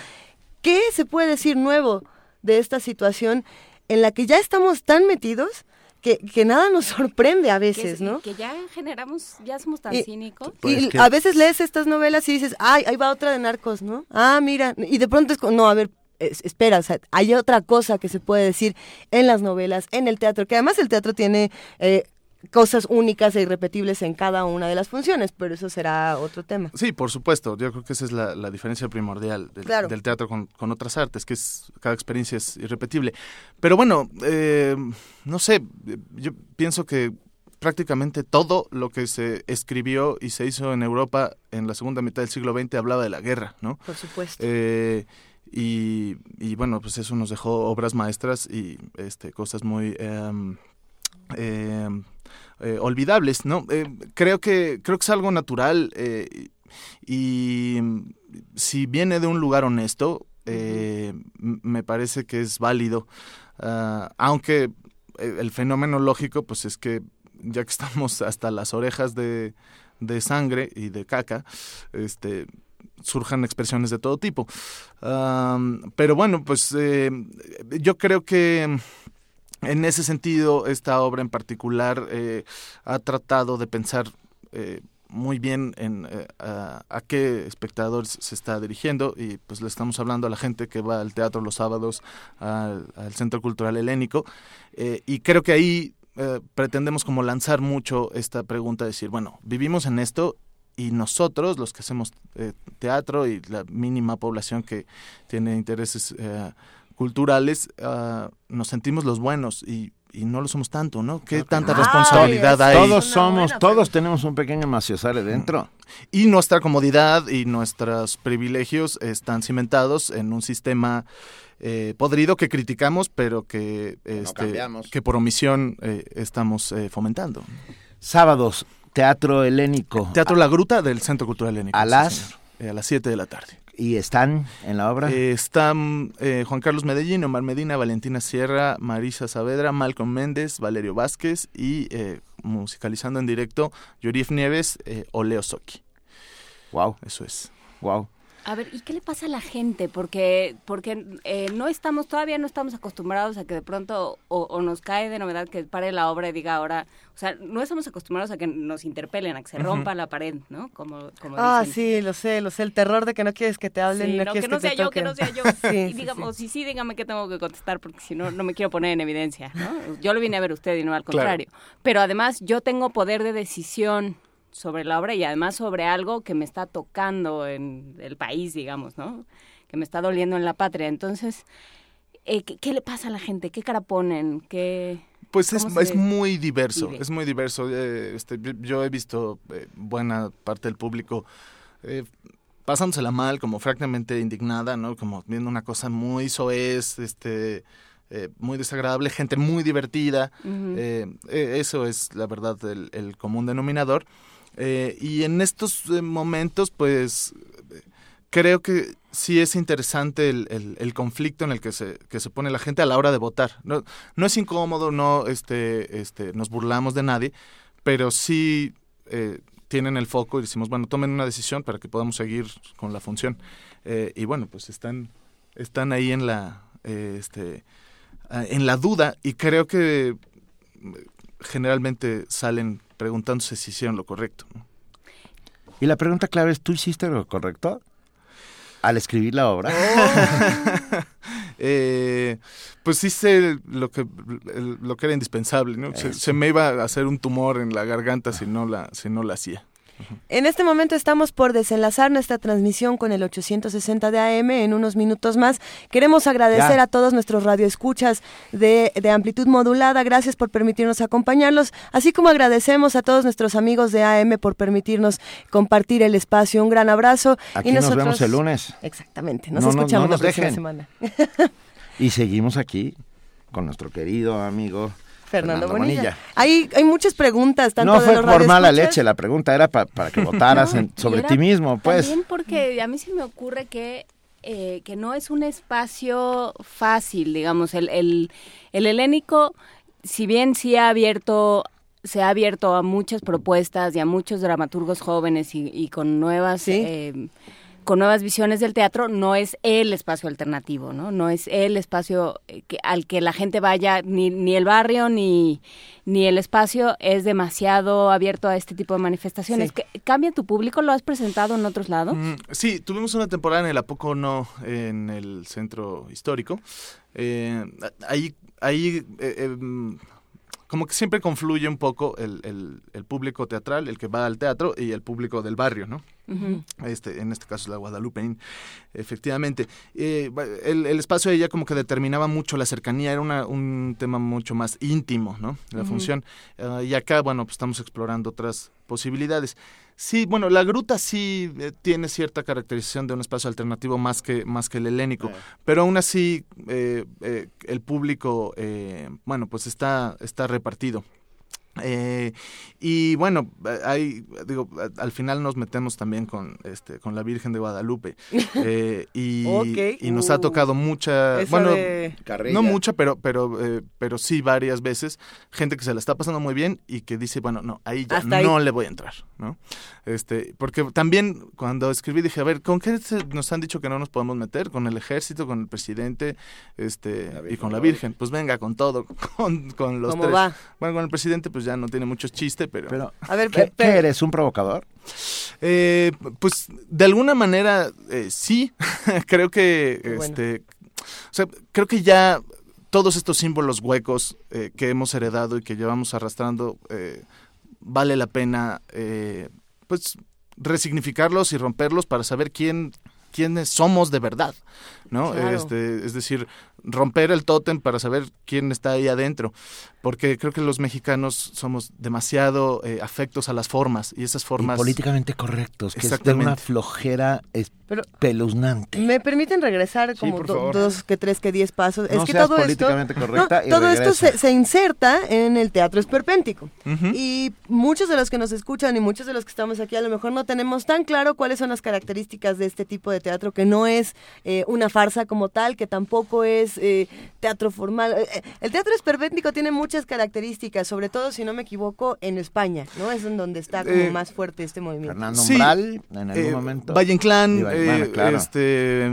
pero bueno, eh, digamos, quizá no, no es una eh, obra que, que esté absolutamente en la, eh, digamos, en, en- en la tradición del, del teatro esperpéntico, pero sí tiene elementos eh, propios de este, eh, que bueno, surgía a partir de... eh, eh, del choque entre la realidad y el teatro que se hacía, ¿no? El teatro eh, bonito, otro- este, sí, era como un cantado, universo paralelo, exacto. ¿no? Y sí, y este y que bueno empezó a integrar eh, a los personajes del, del barrio bajo al lenguaje florido este y las pasiones más este obscuras y retorcidas no Eh, y bueno pues eh, digamos hay, hay algo de eso hay hay muchas referencias al eh, eh, al, al cine eh, de la época de oro con como estos estereotipos eh, de lo que durante el siglo XX el mexicano creyó que debía ser, ¿no? De la figura de la mujer, por ejemplo. Eh, y bueno, eh, eh, toda la escenografía, este, eh, que es bastante esperpéntica, por ejemplo, son adornos del 15 de septiembre, como de plástico, este, y bueno, pues todo como con motivos patrios y, eh, eh, y bueno, los héroes, la Virgen, etcétera. Ah, un poco eh, también evidenciando el fenómeno y el, y el lugar, ¿no? O sea, por ejemplo, la función pasada estaba lloviendo y había una gotera dentro de la gruta. Eso. Pusimos una cubeta con una bandera de México, ¿no? Este, eh, en, en ese Eso tipo solo de va a pasar en esa función. Exactamente. ¿No? Ahí podríamos entonces hablar de, del encuentro y de lo importante que es el encuentro en el teatro y que solamente ocurre en el teatro, que era algo que tocamos de pasada en esta conversación. Eh, cada función es única, irrepetible y tiene eh, características muy particulares, ¿no? ¿Qué pasa con este encuentro en cada una de las funciones? Sí, totalmente. Es decir, eh, el teatro, sobre todo en- a, a partir de, del surgimiento de- del cine, eh, deja de entenderse como eh, te vamos a contar un cuento, ven y que te vamos a contar una historia. Se trata de una experiencia eh, en conjunto entre los actores y el público. Y esa condición irrepetible, em, frágil, es lo, lo que en esencia hace que el, que el teatro sea necesario. Y además justo ahora en el que estamos este, condenados a pasar la mayor parte de nuestras vidas observando una pantallita, eh, creo que se está resignificando, eh, revalorizando la, la experiencia teatral por ser una experiencia profundamente humana, ¿no? Sí, pues sí, el, el actor te, te suda encima, sobre todo en estos espacios más chicos, Sí. ¿no? Te suda encima, si llueve, pues eso, ¿no? La humedad y la gotera y todo sucede en ese momento. Y lo que, el parlamento del que no te acordaste, ya no te acordaste. Y ya cambia la dinámica. Y la experiencia del espectador comienza eh, desde que entra al, al espacio. Entonces hay muchas cosas que uno eh, como director eh, pierde del- de, las manos, pero eh, eh, creo que esta eh, suerte de belleza fortuita eh, ha- hace que bueno que el teatro sea tan apasionante para quien lo hacemos. y Fernando, lo en este disfrutamos. espacio hay, a, partir de la interacción con el público que estás contando, ¿hay espacio para la improvisación, por ejemplo? Mm, sí, sí hay, hay espacio para la improvisación. Bueno, eh, eh, varios de los actores eh, tienen un- una este, gran experiencia como improvisadores también. Eh, no, no es un espectáculo de improvisación, pero sí de pronto eh, surgen pequeñas eh, reacciones con el público que, que pueden modificar la función y, y estamos abiertos. eh, eh, yo, yo soy muy ah, eh, fiel a la idea de que el teatro está vivo y que el teatro nunca se termina de construir. Entonces, bueno, este elemento del, eh, eh, de la cubeta y sin desvirtuar eh, a los personajes y la historia, eh, pues probablemente algún acontecimiento se pueda este, integrar o, o simplemente subrayar alguna cosa para que el público entienda que estamos eh, haciendo una referencia a, a tal tema, ¿no? En, en el teatro en México te puedes haber ganado el mancebo y entonces perteneces a este grupo de dramaturgos o te puedes haber ido a viajar a no sé dónde y entonces Mm. perteneces a este otro grupo, eh, pero los provocadores generalmente son lobos solitarios y la provocación viene acompañada de una responsabilidad muy grande. ¿O, o cómo lo sientes? Sí, bueno, eh, creo que estamos eh, varios como en el proceso de romper eh, esas, esas etiquetas que, que, que el teatro mexicano tiene mucho. Sí. Creo que es uno de los este, grandes males, pero, pero se, está, se están transformando, está, está reentendiéndose y creo que, bueno, figuras muy... um, definidas de cómo se hacía teatro en, en el siglo XX y de cómo se dirigía teatro, eh, pues creo que están en peligro de extinción y, y bueno, estamos entrando en una época de mestizaje teatral, creo. Y de despojarnos de la solemnidad, porque yo creo que más que lo políticamente Sí, correcto, es lo Benito, solemne, ¿no? lo que nos gana es lo solemne y el miedo. ¿no? Del presidente no se hablaba, este, porque, porque qué miedo. Y de la Virgen tampoco, porque Y de la qué Virgen miedo, porque ahí venían los grupos radicales a por ti. Ahí venía Diosito por ti. O alguien. ¿no? Diosito, O sea, y sus atláteres que venían Por con- supuesto. con- digo, Y entonces bajar del nicho a ciertas figuras, ¿no? Y hacerlas propias y decir, bueno, la Virgen de Guadalupe es lo que es para una serie de personas, pero que tienen que vivir, tienen que aprender a vivir su fe y su, y su sistema de creencias de- de- dentro de su casa, porque pues, es un país laico, ¿no? Y eh, también, y dentro de su casa y dentro de su fuero interno, porque es un país laico. esa y es una noticia de ocho columnas, querida. Sí, ¿Que es un país laico? Sí, sí. O sea, habría que avisarlo, Sí. porque No, no, yo creo que hay de todo, pero sí. ah, pero todavía muchos no se enteraron. ¿eh? Todavía el sistema de creencias se sigue poniendo como, como si fuera ley y no estamos en ese país. Eh, pero también el presidente, pues es el presidente, pero es un señor que nos gobierna a todos y al que le pagamos todos y al que le podemos, y que salió de esta sociedad porque tampoco vino de Marte, Exactamente. aunque parezca, este, y que tenemos que aprender ¿De Marte a pedirle quién? cuentas. Perdón. A él y a todos los demás. Entonces, sí, esta idea de, de despojar de la solemnidad, de incomodar Eh, eternamente, es una, una responsabilidad también del, del artista y del dramaturgo. Fernando, ¿cómo ves? Sí, absolutamente de acuerdo. Eh, yo creo que el, teatro no tiene sentido si no está hablando de la vida y de lo que estamos viviendo. Eh, no, no quiero decir que todo el teatro tenga que hablar de México y de la Virgen de Guadalupe, pero este, pero sí tienes que estar hablando de lo que te está pasando y de lo que le puede estar pasando al espectador. Si no, eh, es, es, es hacer arqueología. Es hacer arqueología. Tenemos eh, premios, bueno, no premios, boletos. Tenemos posibilidades boletos. para que se enfrente usted a esta experiencia. ¿Cómo Sí. le vamos a hacer? Muy fácil. Mañana, en el Foro La Gruta del Centro Cultural Helénico, a las 19 horas, Maciosare. Y tenemos tres pases dobles por teléfono. ¿Quieres que les preguntemos algo? Algo Una más- pregunta transgresora, ¿no? ¿O no? ¿Cómo de- ¿Te acuerdas da- de aquella sección que se llamaba Preguntas para joder al vecino? Ah, No, pero qué cosa. No, pero bueno, en este caso no lo vamos a hacer porque nuestros vecinos no son solo nuestros vecinos, son la comunidad que estamos formando aquí entre todos. ¿Qué les preguntamos, Fernando? ¿Qué será? ¿Qué pusieron en cuando había una gotera? ¿Qué pusieron en la Esa función una en la que bonita, había una bonita gotera? respuesta. Que nos digan si hay una gotera en su casa, ¿qué pondrían? Yo- hay- En, y en me- el teatro se por- puso algo muy particular. Ah, En la que contesten qué se puso en Ah. el- en, la... Ok, yo pensé que les... No, no, no, en la gruta, no, no, en su casa, pues una gotera, pues hagan lo que puedan, ¿no? Por- a ver, están muy políticamente... eh, eh, no entendí nada.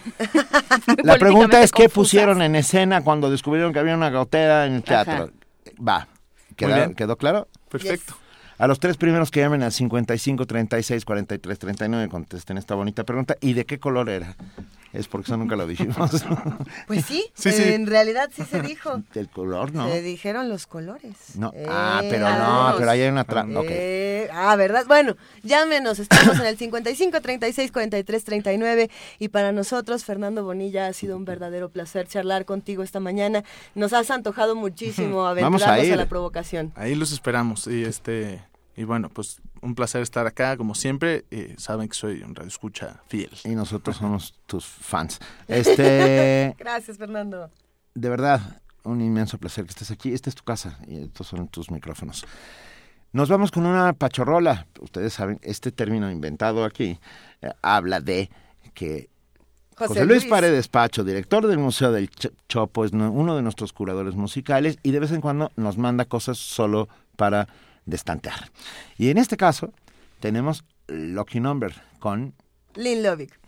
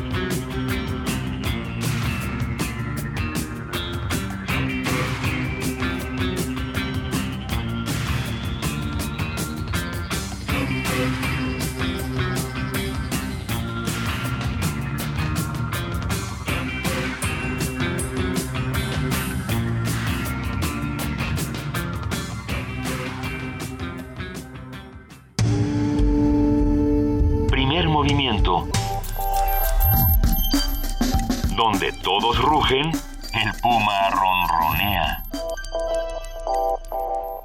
9 de la mañana con 42 minutos. Y eh, hoy ha sido un día francamente bueno en todos los sentidos. Hemos hablado de literatura, arrancamos con Apache Orrasti, eh, que por fin su invocación de que salga el sol. Y lentamente el polvo vencedor del sol. Ahí Yo va. no veo claro, No, ¿eh? Pues no, por lo menos ya no está lloviendo. Esta radiación solar como que no me está llegando, no me está quemando lo suficiente. Ahorita te vuelve a hablar el, el dermatólogo para decirte lo, de la- lo de la loción Maevans, ¿eh? Cuidado. Luego, luego hablamos de teatro y ahora tenemos la inmensa, el inmenso privilegio de tener en la línea al maestro César Holguín, director y fundador de la Orquesta Mexicana de Tango, que nos va a contar qué están haciendo. Maestro, qué gusto. Buenos días, eh, Benito, Luisa, Juana. Un gusto de estar ahí en, en este espacio de primer movimiento de Radio UNAM. No, estamos muy contentos porque no- nos va a hablar, maestro, de eh, Silencio. Somos Orquesta Mexicana de Tango. Así es, este, el día de mañana, 2 de julio, a las 7 de la tarde en el Teatro de la Ciudad de Esperanza Iris de la Ciudad de México.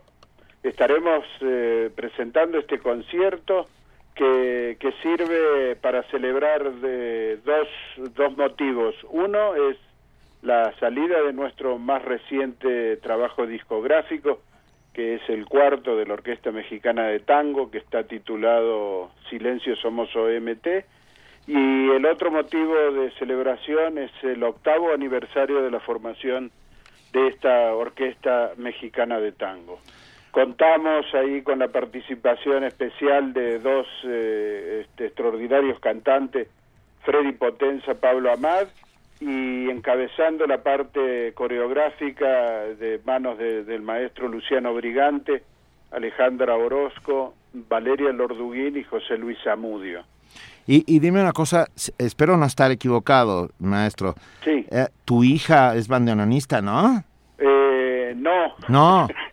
¿Ya ves? No, es, eh, eh, mi, bueno, es este, hija adoptiva, Ya. hija del bandoneón. Este, te contamos en la orquesta con la primera bandoneonista mexicana profesional, Claro. que es eh, Clara Esther. El bandoneón no es un instrumento eh, muy femenino, No, digamos no. así, este, Yo por, así decirlo. yo es la primera misógino. Es la primera vez en mi vida que veo a una bandoneonista. Sí, eh, este, mexicana es, es la primera. Eh, por el mundo andan por ahí, e inclusive es que, eh, curiosamente hay muchas orientales, bandoneonistas orientales y muy buenas. Ok, eso sí es una sorpresa. Sí, sí, sí. Bueno. Así que en algún momento por ahí iremos a Oriente a, a buscar, este, o, a- o por lo menos si son China, que sea de acá de China de Nuevo León.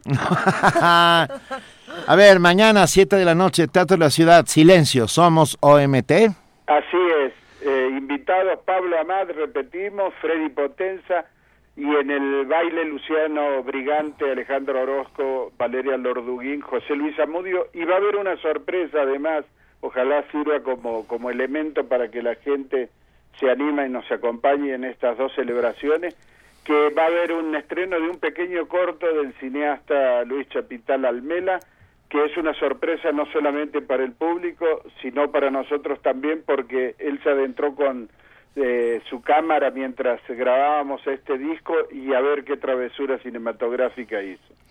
Nos encanta lo que va a suceder mañana y ustedes han sido tan generosos que tenemos tres cortesías dobles ah, que las vamos a dar por teléfono. Por No, teléfono. por Mejor las Twitter. damos por Twitter. Las damos por Twitter. Por Twitter, va- con nombre completo, por favor, por Twitter y el hashtag es Somos OMT. Ah, a los tres primeros que nos manden ese Twitter diciendo, ¿les preguntamos algo, César, o, o lo dejamos así? Eh, bueno, que si quieres eh, ahí que mencionen por lo menos uno de, de los motivos eh, por el cual estamos celebrando Eso. eh, este, este acontecimiento. Ok, que, este, que mencionen uno de los motivos por los cuales estamos celebrando Somos OMT.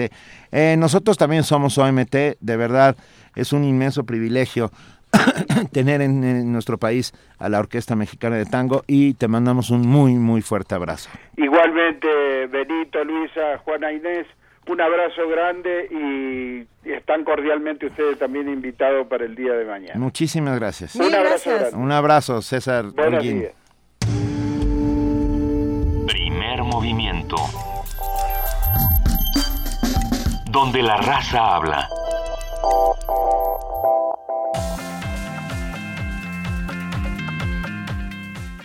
Mesa de debate. Todo con educación. Reflexiones sobre la reforma educativa. Doctor Roberto Rodríguez Gómez, investigador del Instituto de Investigaciones Sociales de la UNAM. A nosotros nos la, nos la aplicaron antes, la evaluación de los profesores universitarios. Desde hace 20 años venimos con esas prácticas para los programas de estímulos, para el Sistema Nacional de Investigadores y otras. Pero a diferencia de la evaluación del magisterio actual, primero siempre ha sido voluntaria, siempre. No tiene consecuencias del tipo repruebas si te corro, nunca. Laborales. Y lo más importante, siempre ha sido evaluada por pares académicos, siempre, bien o mal. Nosotros nos quejamos muchísimo de cómo proceden esas evaluaciones, pero tienen esos principios. Acá tiene consecuencias posiblemente negativas, no procede la evaluación por pares, sino por evaluadores misteriosamente capacitados, ¿no? Y en última instancia, no es voluntario. ¿no? No es algo optativo para el profesor ser evaluado, ni mucho menos, es obligatorio. Mesa de debate. Todo con educación. Reflexiones sobre la reforma educativa. Primer movimiento. Escucha la vida con otro sentido.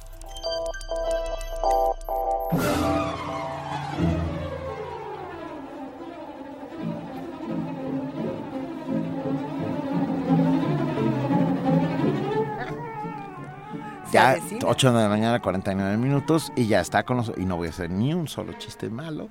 Nada de que- matar Nada, nada, nada, nada. ni mariposas de Aplaudo la presencia de nuestra queridísima compañera Vania Nuche, que ya está aquí para contarnos qué hay hoy en Radio UNAM. Hey. Muchísimas gracias. Hola a todos, muy buen día, muy buen viernes. Hoy en Radio UNAM por el 96.1 de FM. No se pierdan Gabinete de Curiosidades a las 3 de la tarde con nuestras compañeras Luis Iglesias y Frida Saldívar. Y mañana en Hocus Pocus no se pierdan el tema de la amistad en los tiempos de las redes sociales. Todos los detalles a las 10 de la mañana por el 96.1 de FM. Por el 860 de AM hoy Hoy termina el radiodrama Ensayo sobre la ceguera de José Saramago, dirigido por Eduardo Ruiz Aviñón. No se lo pierdan a las 6 de la tarde. Y en La llave, la clave, la nave, el ave del tiempo presentamos los fragmentos de prosa completa de Jorge Luis Borges en punto de las 11 de la noche. Mañana en nuestros radioteatros sabatinos, también por el 860 de AM, presentamos La hora de todos de Juan José Arreola. No se lo pierdan. A las 8 de la noche visiten nuestra página de internet www.radiounam.unam.mx donde encontrarán todos nuestros podcasts. Recuerden que el de el día de hoy lo subimos por la tarde. También encontrarán toda la programación de Radio UNAM de todos los días y todas nuestras actividades. Así que no se pierdan toda la información en redes sociales también, arroba Radio UNAM. Que tengan todos un excelente fin de semana. Excelente fin Muchas- de semana, querida Vania. Muy buen día. Muchas gracias. Yo mm, me tomo 30 segundos para avisar que eh, la semana que viene no estaré con ustedes. Ah, ¿Te vas de vacaciones? me voy de vacaciones, pero díganlo todo. La otra semana se va Luisa Iglesias. y la otra semana se va. Yo. Y todos sea, nos vamos, pero no nos vamos porque No nos vamos nos tomaremos una semana cada uno. Empiezo yo y fue por un volado. No crean que No, pues fue como le fue acomodando a cada quien. pues. Exactamente. Así Entonces, somos. bueno, será, eh, regresaré dentro de una semana, pero Yes. no queda en mejor, en mejores manos todo lo que sucede aquí. Todos los días estamos eh, haciendo nuestro esfuerzo para crear comunidad y lo hacemos muy bien. Hoy, hoy cumpliría años No me preguntes y lo, cuántos. y lo voy a, y lo voy a decir. Mi querido amigo, porque sí era mi querido amigo, Germán de Esa, padre de Juana Inés, cumpliría 72 años. 72, sí, 72 Sí, lo logramos Y, 72. y, y entonces queremos felicitarlo, porque está entre nosotros. Su humor ácido, su brillante inteligencia, ah, todo lo que me enseñó, a ver, todo lo que me enseñó sobre el Quijote. Escucha lo que estoy diciendo. Sí, claro. O sea, era un conocedor absoluto del Quijote y además una conciencia crítica de nuestro tiempo que durante semanas, meses y años puso el dedo en la llaga y en algunas llagas que todavía lamentablemente siguen abiertas en este país. ¿Puede usted dormir, señor Arturo Montiel? Yo lo pregunto. Porque ¿Y yo cuántos, no cuántos más? ¿Y cuántos más? Pero ese es otro tema. Pero ese es otro tema. Y sí, y por ello, ¿tú vas a ir hoy al concierto de Culture Club, Luisa? Antes de que tengamos el otro, el otro interludio musical. Ay, ya quería decir de, de Germán de esa que sí, que el humor Ah, es la sí. herramienta eh, más importante que Eh, la- tenemos para defendernos de todo y que a las generaciones que seguimos nos enseñó cómo manejar el humor y cómo manejarnos en tiempos difíciles, ¿no? Y eso es algo que recordamos siempre. Y el humor es un privilegio de la gente inteligente. Quien no se ríe de sí mismo es in- es- no tiene derecho a reírse. de los Precisamente, demás. y para mí eh, es un trabajo trabajo aprender todos los días de ustedes dos que son amos y señores del humor, además de la inteligencia y el conocimiento. y en efecto me voy a ir a, a ver a Culture Club el día de hoy. ¿Es Yo- yo posible pensé que que, habían suceda? desaparecido. No, la nota es que sigue vivo Culture Club. Exacto. Joy Borch está ahí. Ah, Boy Boy George. George. Joy Borch. Boy George, que es lo que se usa cuando te dicen te va, y entonces dices Boy George, ¿no? Ay, es un súper buen chiste, pero nadie me hace caso. Ya, ya nos vamos. Boy George está entre nosotros ¿Tú y es a importante. ¿A dónde Sí, vas a ir? Yo voy, George, a ver a Culture Club. Yo voy, George, a ver a, a Culture Club porque es importante seguir con la lucha de los derechos de la comunidad LGBTTTTI y ustedes saben que Culture Club ha sido una herramienta fundamental de este movimiento. La música también es una herramienta para luchar en los tiempos difíciles y hay muchas batallas en estas semanas. Pero ya nos vamos. Bueno, pero se puede ir sin luchar también, ¿no? Se puede ir nomás a chacotear. Ay, vamos a... Ya vénganse Digo, conmigo. Yo digo. Bueno, rápidamente. No todo el tiempo Nos hay que escribe estar Gaby pie de y dice, oigan, no Mándeme. tomen vacaciones. Y dice, bueno, no. Gracias. Gaby, gracias. Eh, gracias a todos. Nos vamos con esta canción para nuestro queridísimo Germán de Esa, que siempre Sí. está aquí entre nosotros. Y no, no es Boy George, no se espanten. No. Y que se reía tanto con esta canción. Nos vamos con una de dos. De Luis Eduardo Aute. Luis Eduardo Aute. Nos vemos el lunes. Gracias, Juana Inés de Esa. Gracias querida, queridas las dos, querida Luisa Iglesias. Gracias, Gracias, a todos los que hicieron posible este programa, como siempre. Es un enorme privilegio trabajar con ustedes y es un enorme privilegio poder seguir haciendo diariamente comunidad. Una de dos. Luis Eduardo Aute, primer movimiento. El mundo desde la universidad.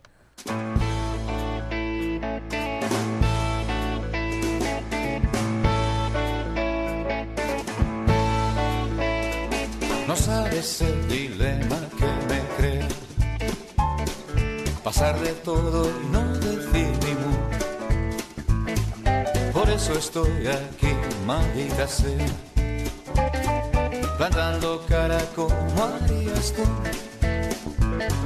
Lo que sucede es que me enamoré Como el perfecto estúpido que soy. De la mujer que tienes a tu lado. Encájame el directo que te doy.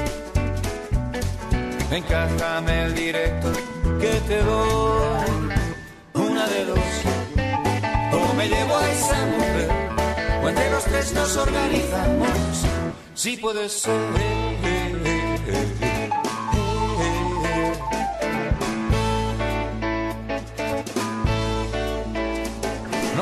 Creas que te estoy hablando en broma, aunque es encantador verte reír. Porque estas cosas hay quien se las toma a navajazos o como un fakir. Que aquí no hay ni desdemonas ni hoteles, ni dramas mexicanos de Buñuel. Recuerda que ese rollo de los celos llevó a Caín aquello con Abel.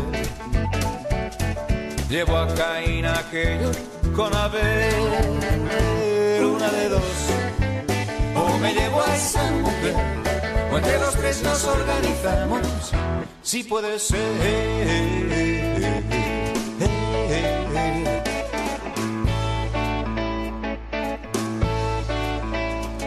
¿De qué me sirve andarme con rodeos? A ti no puedo hacerte luz de gas. Esas maneras son para los feos. De espíritu y algunas cosas más. Que tu mujer me quiera no es tan raro. Si piensas que a ti te quiere también. Lo más terrible es que lo ve muy claro. Pretende no perderse ningún tren. Pretende no perderse ningún tren. Una de dos. O me llevo a esa mujer, o entre los tres nos organizamos. Si puede ser.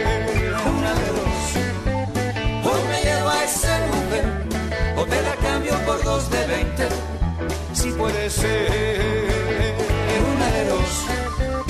Hoy me llevo a esa mujer, porque los cinco nos lo montamos. Si puede ser una de dos, Hoy me llevo a esa mujer, porque tú y yo nos organizamos. No pudo ser.